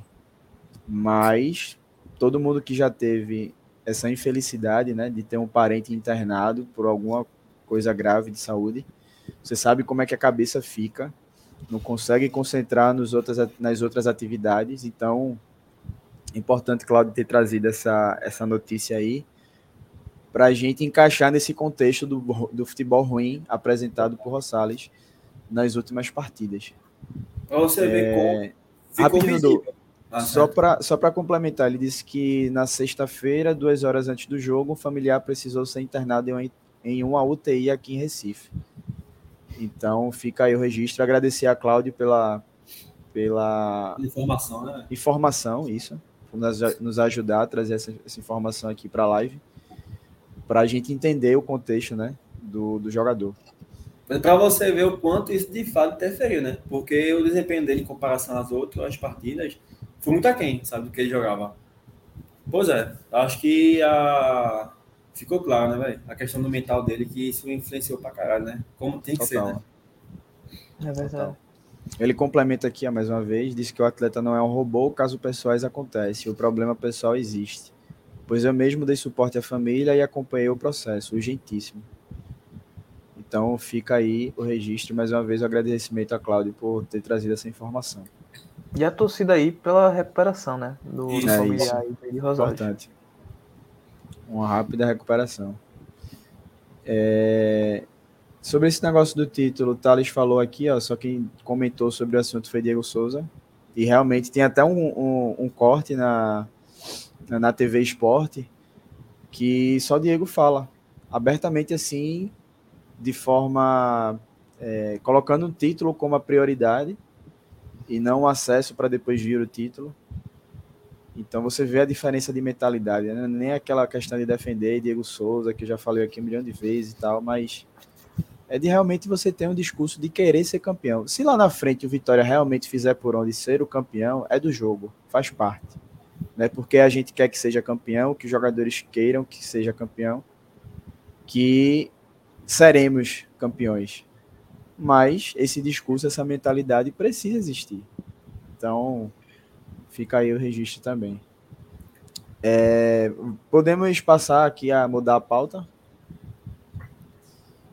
Acho que Simbora? jogo em si acabou-se mesmo. É, jogo e tabela. Deixa eu passar Vai aqui simulador rapidinho. hoje, velho? Simuladorzinho? Não, que amanhã eu tenho que trabalhar. Tu é doido. Vai Antes de, ficar tarde de passar caralho. a 10 e próxima pauta, já. É, uma hora e meia de live já. Deixa eu só colocar aqui a classificação para a gente ver rapidinho como é que tá. E a gente falar da camisa rosa, né? Que o Sport lançou aí, do Outubro Rosa. Muito bonita a camisa. Mas antes disso, vamos passar rapidamente pela rodada para a gente entender como é que tá essa briga pelo acesso e também pelo título. O Vitória é o líder com 58 pontos. A4 do esporte, que vem em segundo colocado, Juventude e Guarani com 53. É, ambos venceram na rodada e tiveram confrontos diretos. Né? Juventude venceu o Criciúma por 1x0 dentro de casa, no sábado. E o Guarani também no sábado venceu o Novo Horizontino por 2x1. Então, esse é o G4 da Série B. E aí na briga ainda temos Novo Horizontino em quinto com 51, Atlético Goianiense em sexto com 50, Criciúma em sétimo com 48, o Vila Nova em oitavo 47, o Mirassol em nono com 46 e o CRB em décimo com 45 pontos.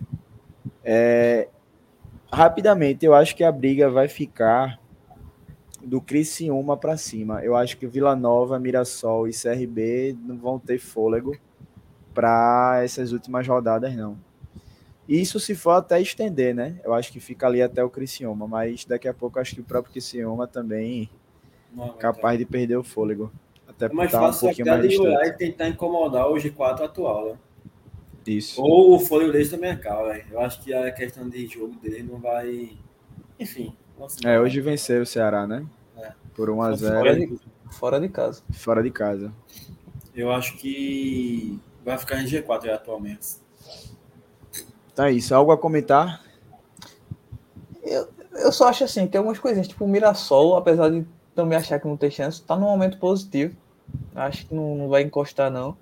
E a preocupação com, com esse time, o, o, sim, o Vila também, eu acho que o Vila não chega. O Vila empatou. Foi o único resultado ruim desses que estão brigando praticamente, é, que não foi confronto direto, foi o Vila empatando em casa com a Chave. E a preocupação com esse Atlético também, que tá. Eu acho que eu vi Fred Figueroa falando que no, dos últimos 27 pontos é, disputados, o Atlético fez 22, pô. Tá um negócio assustador.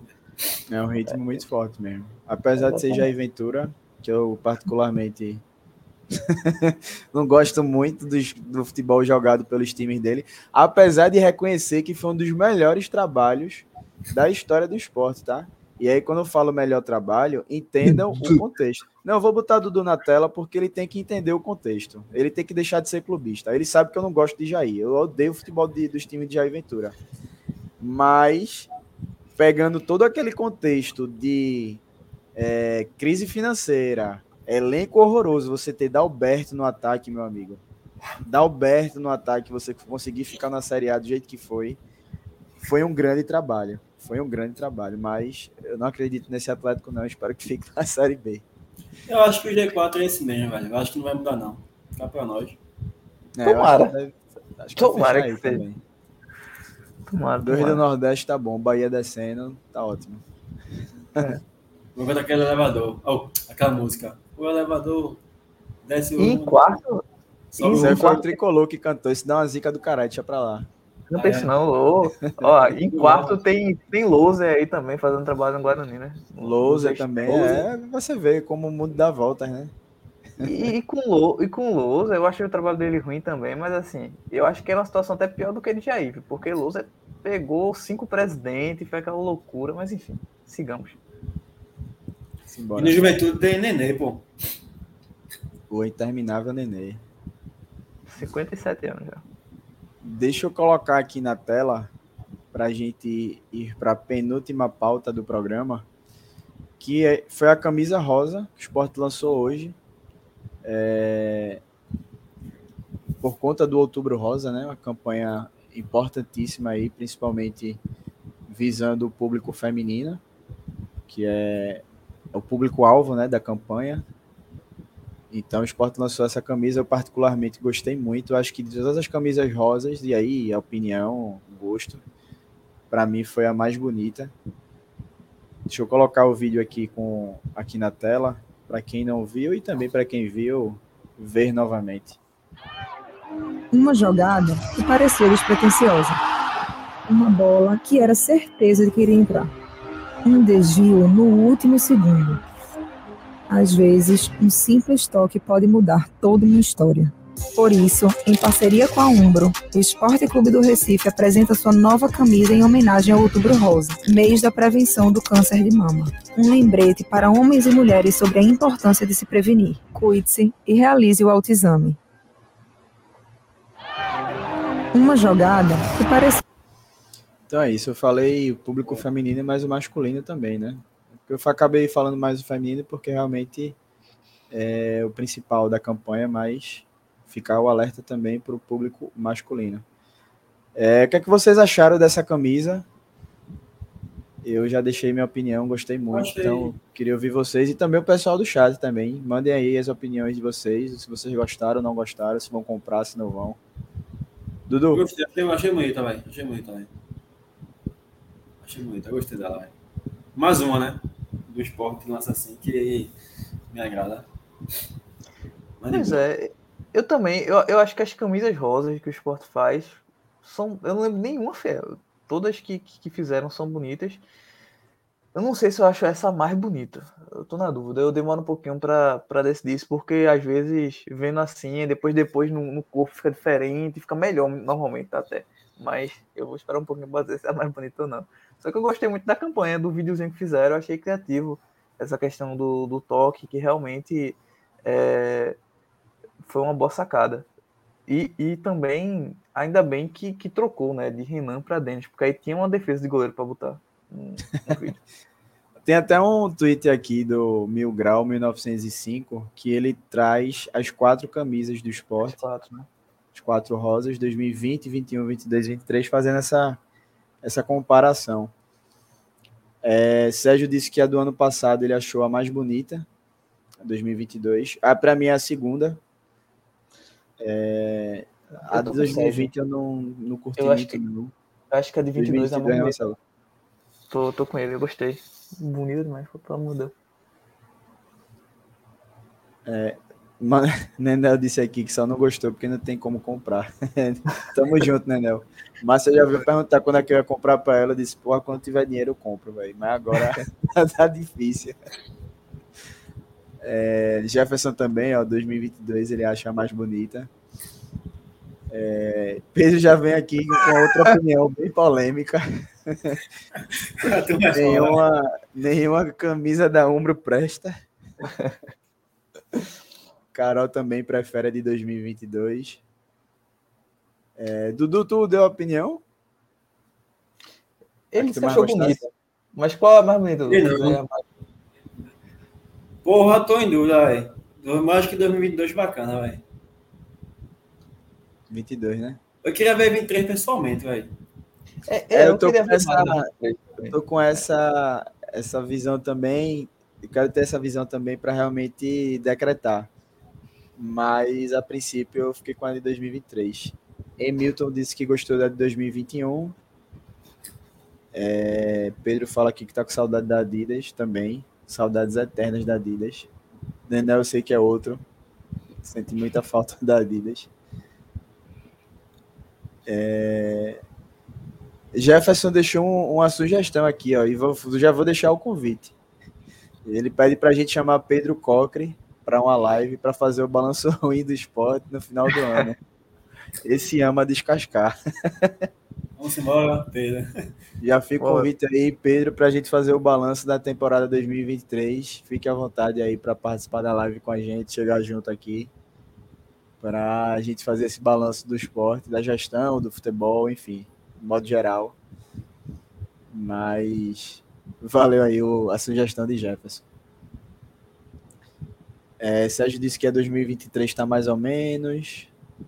Carol fala que a de 2022 é linda, mas a qualidade é péssima.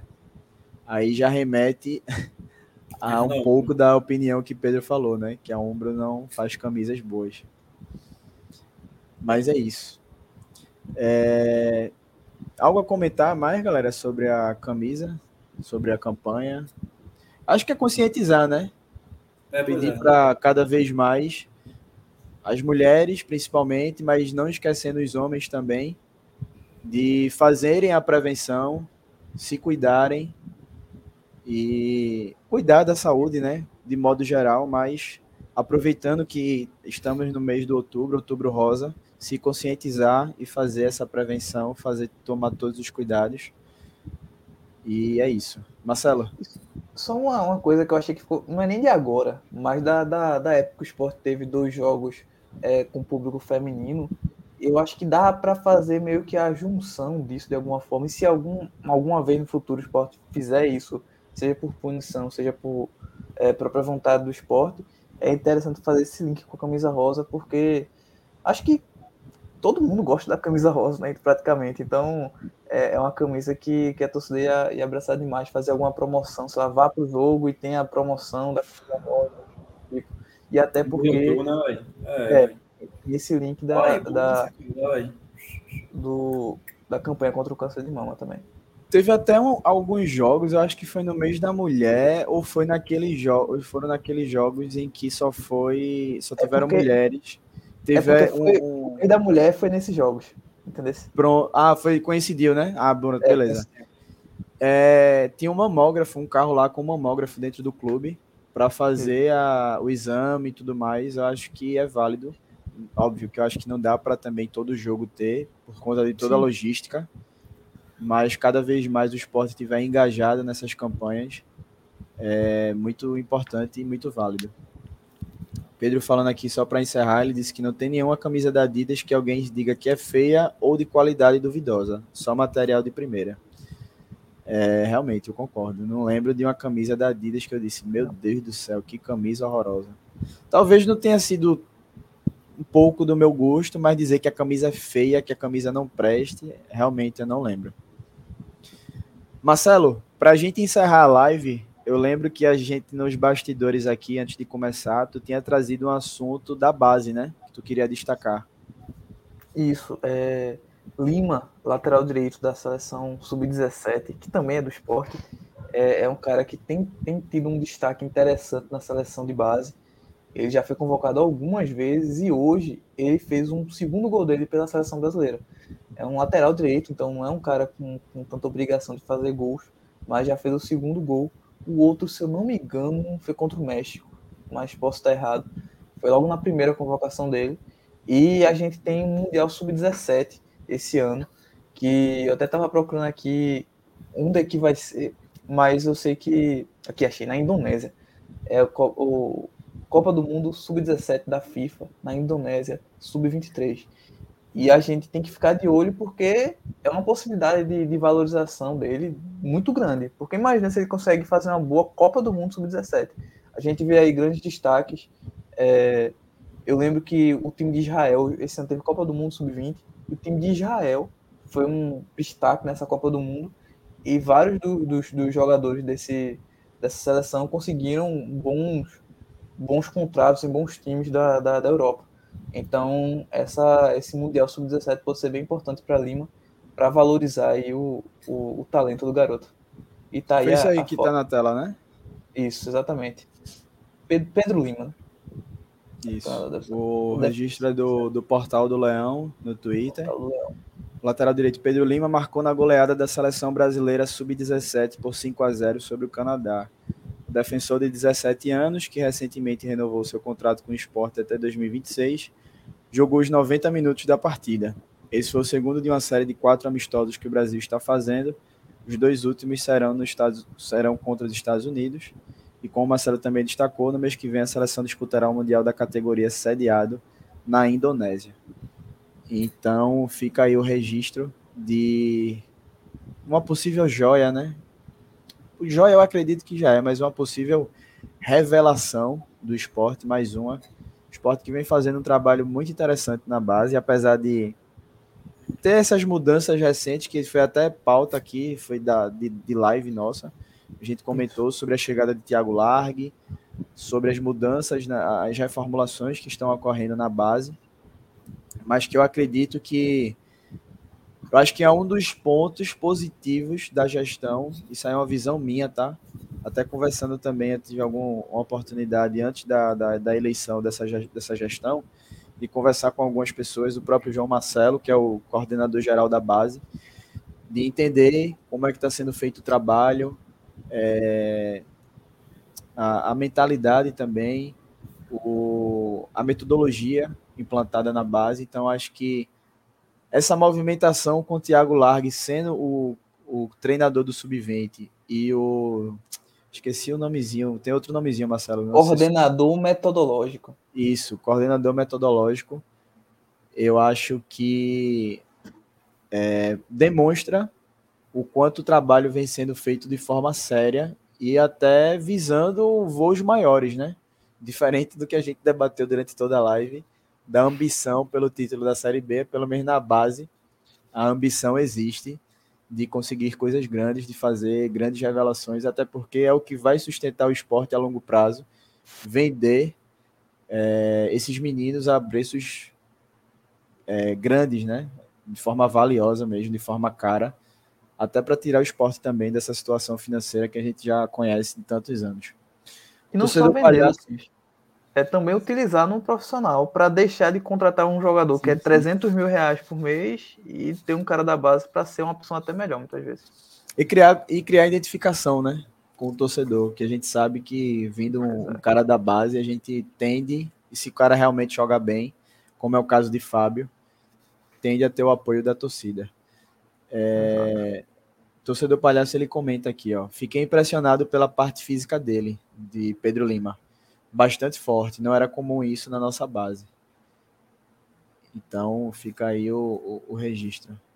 É, deixa eu ver aqui. Requim ele pergunta: os contratos desses meninos da base mudaram depois do esporte pegar o título de clube formador? Eu acho que não. Acho que isso não.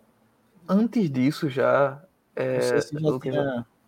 Antes disso, antes do, do, de recuperar o certificado, o próprio João Marcelo falou que ele, por exemplo, fez algumas mudanças, como os jogadores que iam para a Copa São Paulo só foram é, quem tinha contrato com o esporte já de um longo prazo. Então o esporte está se precavendo. O próprio Jorge Andrade já comentou sobre isso, que o esporte está com, com, um sistema novo para conseguir monitorar melhor essa questão das renovações e aí conseguir segurar os jogadores. O, o, o certificado ajudou para que o esporte consiga fazer um, não sei se é contrato o nome, vou chamar de contrato, um contrato inicial, digamos assim, com jogadores até 16 anos ou até 15 anos, tem uma idadezinha que não podia fazer contrato e com certificado o esporte passa a ter, então tem uma proteção maior. A grande mudança em relação a isso foi, foi essa. Boa, Marcelo, boa. É, Pedro, mais uma vez aqui, ó, detonando a gestão. dizendo que não consegue acreditar em nada dessa gestão, principalmente na manutenção dessas joias da base.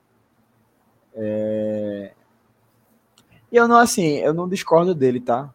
Diante de tudo que a gente vem vendo, realmente fica o receio. o esporte, é, que nem Jefferson falou aqui também, o tanto de dinheiro que a gente deixou de ganhar ou perdeu com a, as vendas de Maílson, poderia ter sido mais caro, Adrielson, Juba ter saído de graça, então assim, era para o esporte ter conseguido muita grana nesses jogadores, mas é, deixou a desejar, né? E aí por vários motivos, e todos eles é, vindos da base. Então, realmente fica esse receio, e quem tem o receio no, no jogo não. O próprio é, Jadson, que está no Bragantino hoje, também foi vendido por Jadson um também, pequeno. volante, exato. Foi acho que 880 mil, se não me engano. Muito pouco. Exato. Torcedor Palhaço, vocês vocês que o time sub-20 vai ser preparado para jogar. Acho que é vocês acham. Vocês acham? Que o time sub-20 vai ser preparado para jogar o Pernambucano? Não. Rapaz, diante não. da cultura do esporte, não acredito. Porque e dessa sabe... vez. Não, fala, fala, que a gente fica. Então. Não, é pela cultura mesmo, porque a gente sabe que quando a coisa aperta, até pelo fato de ter mudado do regulamento né, para a Copa do Brasil, dos estaduais terem sido mais valorizados para levar essa vaga à Copa do Brasil, que antes não tinha, eu acho que a tendência mesmo é jogar com os titulares, principalmente se Anderson se mantiver na, no clube. Não vai não, pelo amor de Deus. Mas aí é, é debate para uma próxima live. Eu acho que se dá uma live inteira. Dá. Mas eu particularmente não acredito, não. Talvez uma peça ou outra, mais chances para Fábio, para Pedro ou outros que estejam surgindo aí, mas a próprio, o próprio time sub-20 de forma geral, eu acho que não vai jogar não. Quer falar, Marcelo? Não, é porque, é, sim, quero. É porque essa questão da Copa do Brasil, para mim, realmente dificulta muito. Se não fosse isso, eu acho que eu, sem dúvida, jogaria com, com sub-20 todo ano. Só que com isso muda um pouco as coisas. A gente tem que ver que, por exemplo, Santos e Vitória não conseguiram passar essa Copa do Brasil pelo Pernambucano, pelo, pelo, pelo estadual. Então, assim, é, o Vitória pode conseguir se for campeão. O Santos pode conseguir se conseguir uma certa classificação. Mas, assim, não conseguiram para o estadual. Mais um ponto importante para um título da Série B. Tá? Porque o esporte é campeão da Série B, o esporte já está na Copa do Brasil e já tem um calendário mais tranquilo. Você pode preparar a base, tem um campeonato, tem um peso. É. Tá? Enfim, é, você vai conversando, vai vendo cada vez mais coisas para o esporte valorizar o título, buscar o título, mas infelizmente a turma falta ambição, né? É isso, velho. Tem, um comentário aqui, ó. Aqui é a resenha, não sei se é torcedor do Vitória, se é torcedor, se é tricolor. Mas, meu velho, agradeço aí a participação, a audiência. É, Pro de Raul, não sei se é Produções Raul, sei lá. Ele tá perguntando como é que a gente se sente perder o título pro Vitória e não subir de divisão. Cara, perder o título pro Vitória é ruim, que é um clube que nunca foi campeão de nada, com todo respeito ao Vitória. Mas é, o esporte é como o Marcelo falou, é como o Dudu falou, a gente já debateu, é o maior time dessa Série B, então tinha a obrigação de ganhar. Mas subir de divisão acho que a gente vai, viu? então não vai ser tão frustrante assim não. A gente se bata na primeira divisão. É. Antes o Vitória do que o Bahia. Torcendo pelo Bahia cair e sobe Esporte Vitória, tá tudo certo. É isso aí. Pedro Cogre manda aqui, ó. Espero que Luxemburgo passe longe do esporte. Tenho receio pela amizade que ele tem com carreiras. Ixi, Maria. Pelo amor de Deus. Tô contigo, eu, eu, Pedro. É, eu até gosto de Lula assim, no passado. Hoje não, gente. Hoje não. Hoje não. Hoje já foi, já. Hoje não, é hoje não. Ai, carreira chega. Hoje sim. Ximaria, tu é doido. Bom, é isso. Algo mais a comentar? Esqueci de alguma pauta? A gente esqueceu de alguma pauta aqui?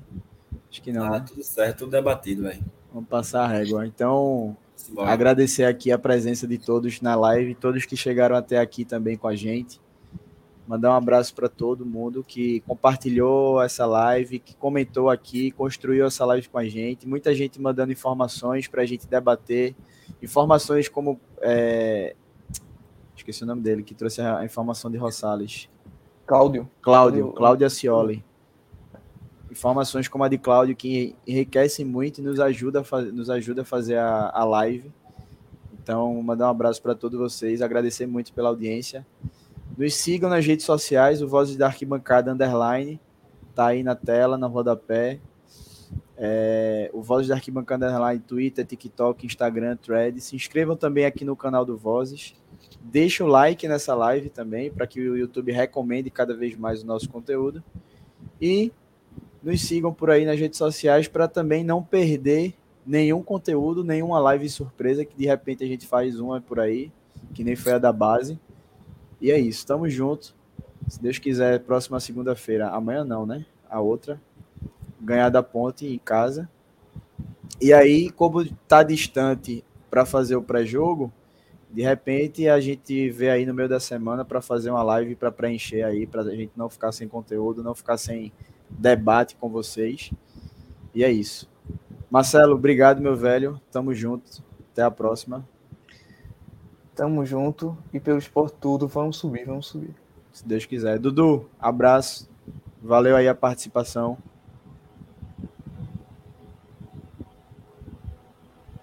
Dudu ficou mudo. Eu acho que ele. Travou. Ou ele tá mudo, ou não sei o que aconteceu com ele, não. Ele não tá se Ele mexendo. não quer falar, não. É. Ele tá escutando, não. Não, tu tava falando, Não, foi? Aqui não tem nada, não, velho. Foi mal, velho. Tava. Foi? Ô, que diz aí? Foi mal, velho. Não, pô, agradecer a sua participação, né? Você tá Ah, aqui pô. na live e tal. Até a próxima. Valeu, valeu, velho. Valeu, pessoal. Foi um prazer estar com vocês aqui com mais essa, essa live do Vozes. E vamos embora para mais. Domingo que vem, acredito que vai ter o pré-jogo, né? Esporte Ponte no domingo. Mas como o Luquinhas falou, durante a semana aí, pode ser que role uma live surpresa, algum tema, algum assunto, algum, alguma coisa. É isso. Vamos nessa. Abraço, abraço a todo mundo e pelo esporte tudo. Simbora.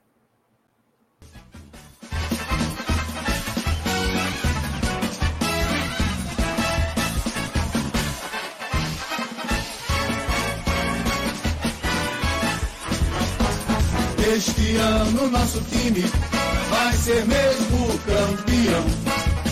Todo mundo vai cantar e dizer: ninguém segura o esporte, não. Este ano nosso time vai ser mesmo campeão. Todo mundo vai cantar e dizer: ninguém segura o esporte, não. Na ilha vou ver, hey, a turma pular, hey, de alegria quando o time entrar e mostrar a bola no pé, meu esporte em ação. Casa, casa, casa, ninguém segura o leão. Casa, casa, casa, casa, casa, a turma é mesmo boa, é mesmo da fraca. Esporte, esporte, esporte. Este ano.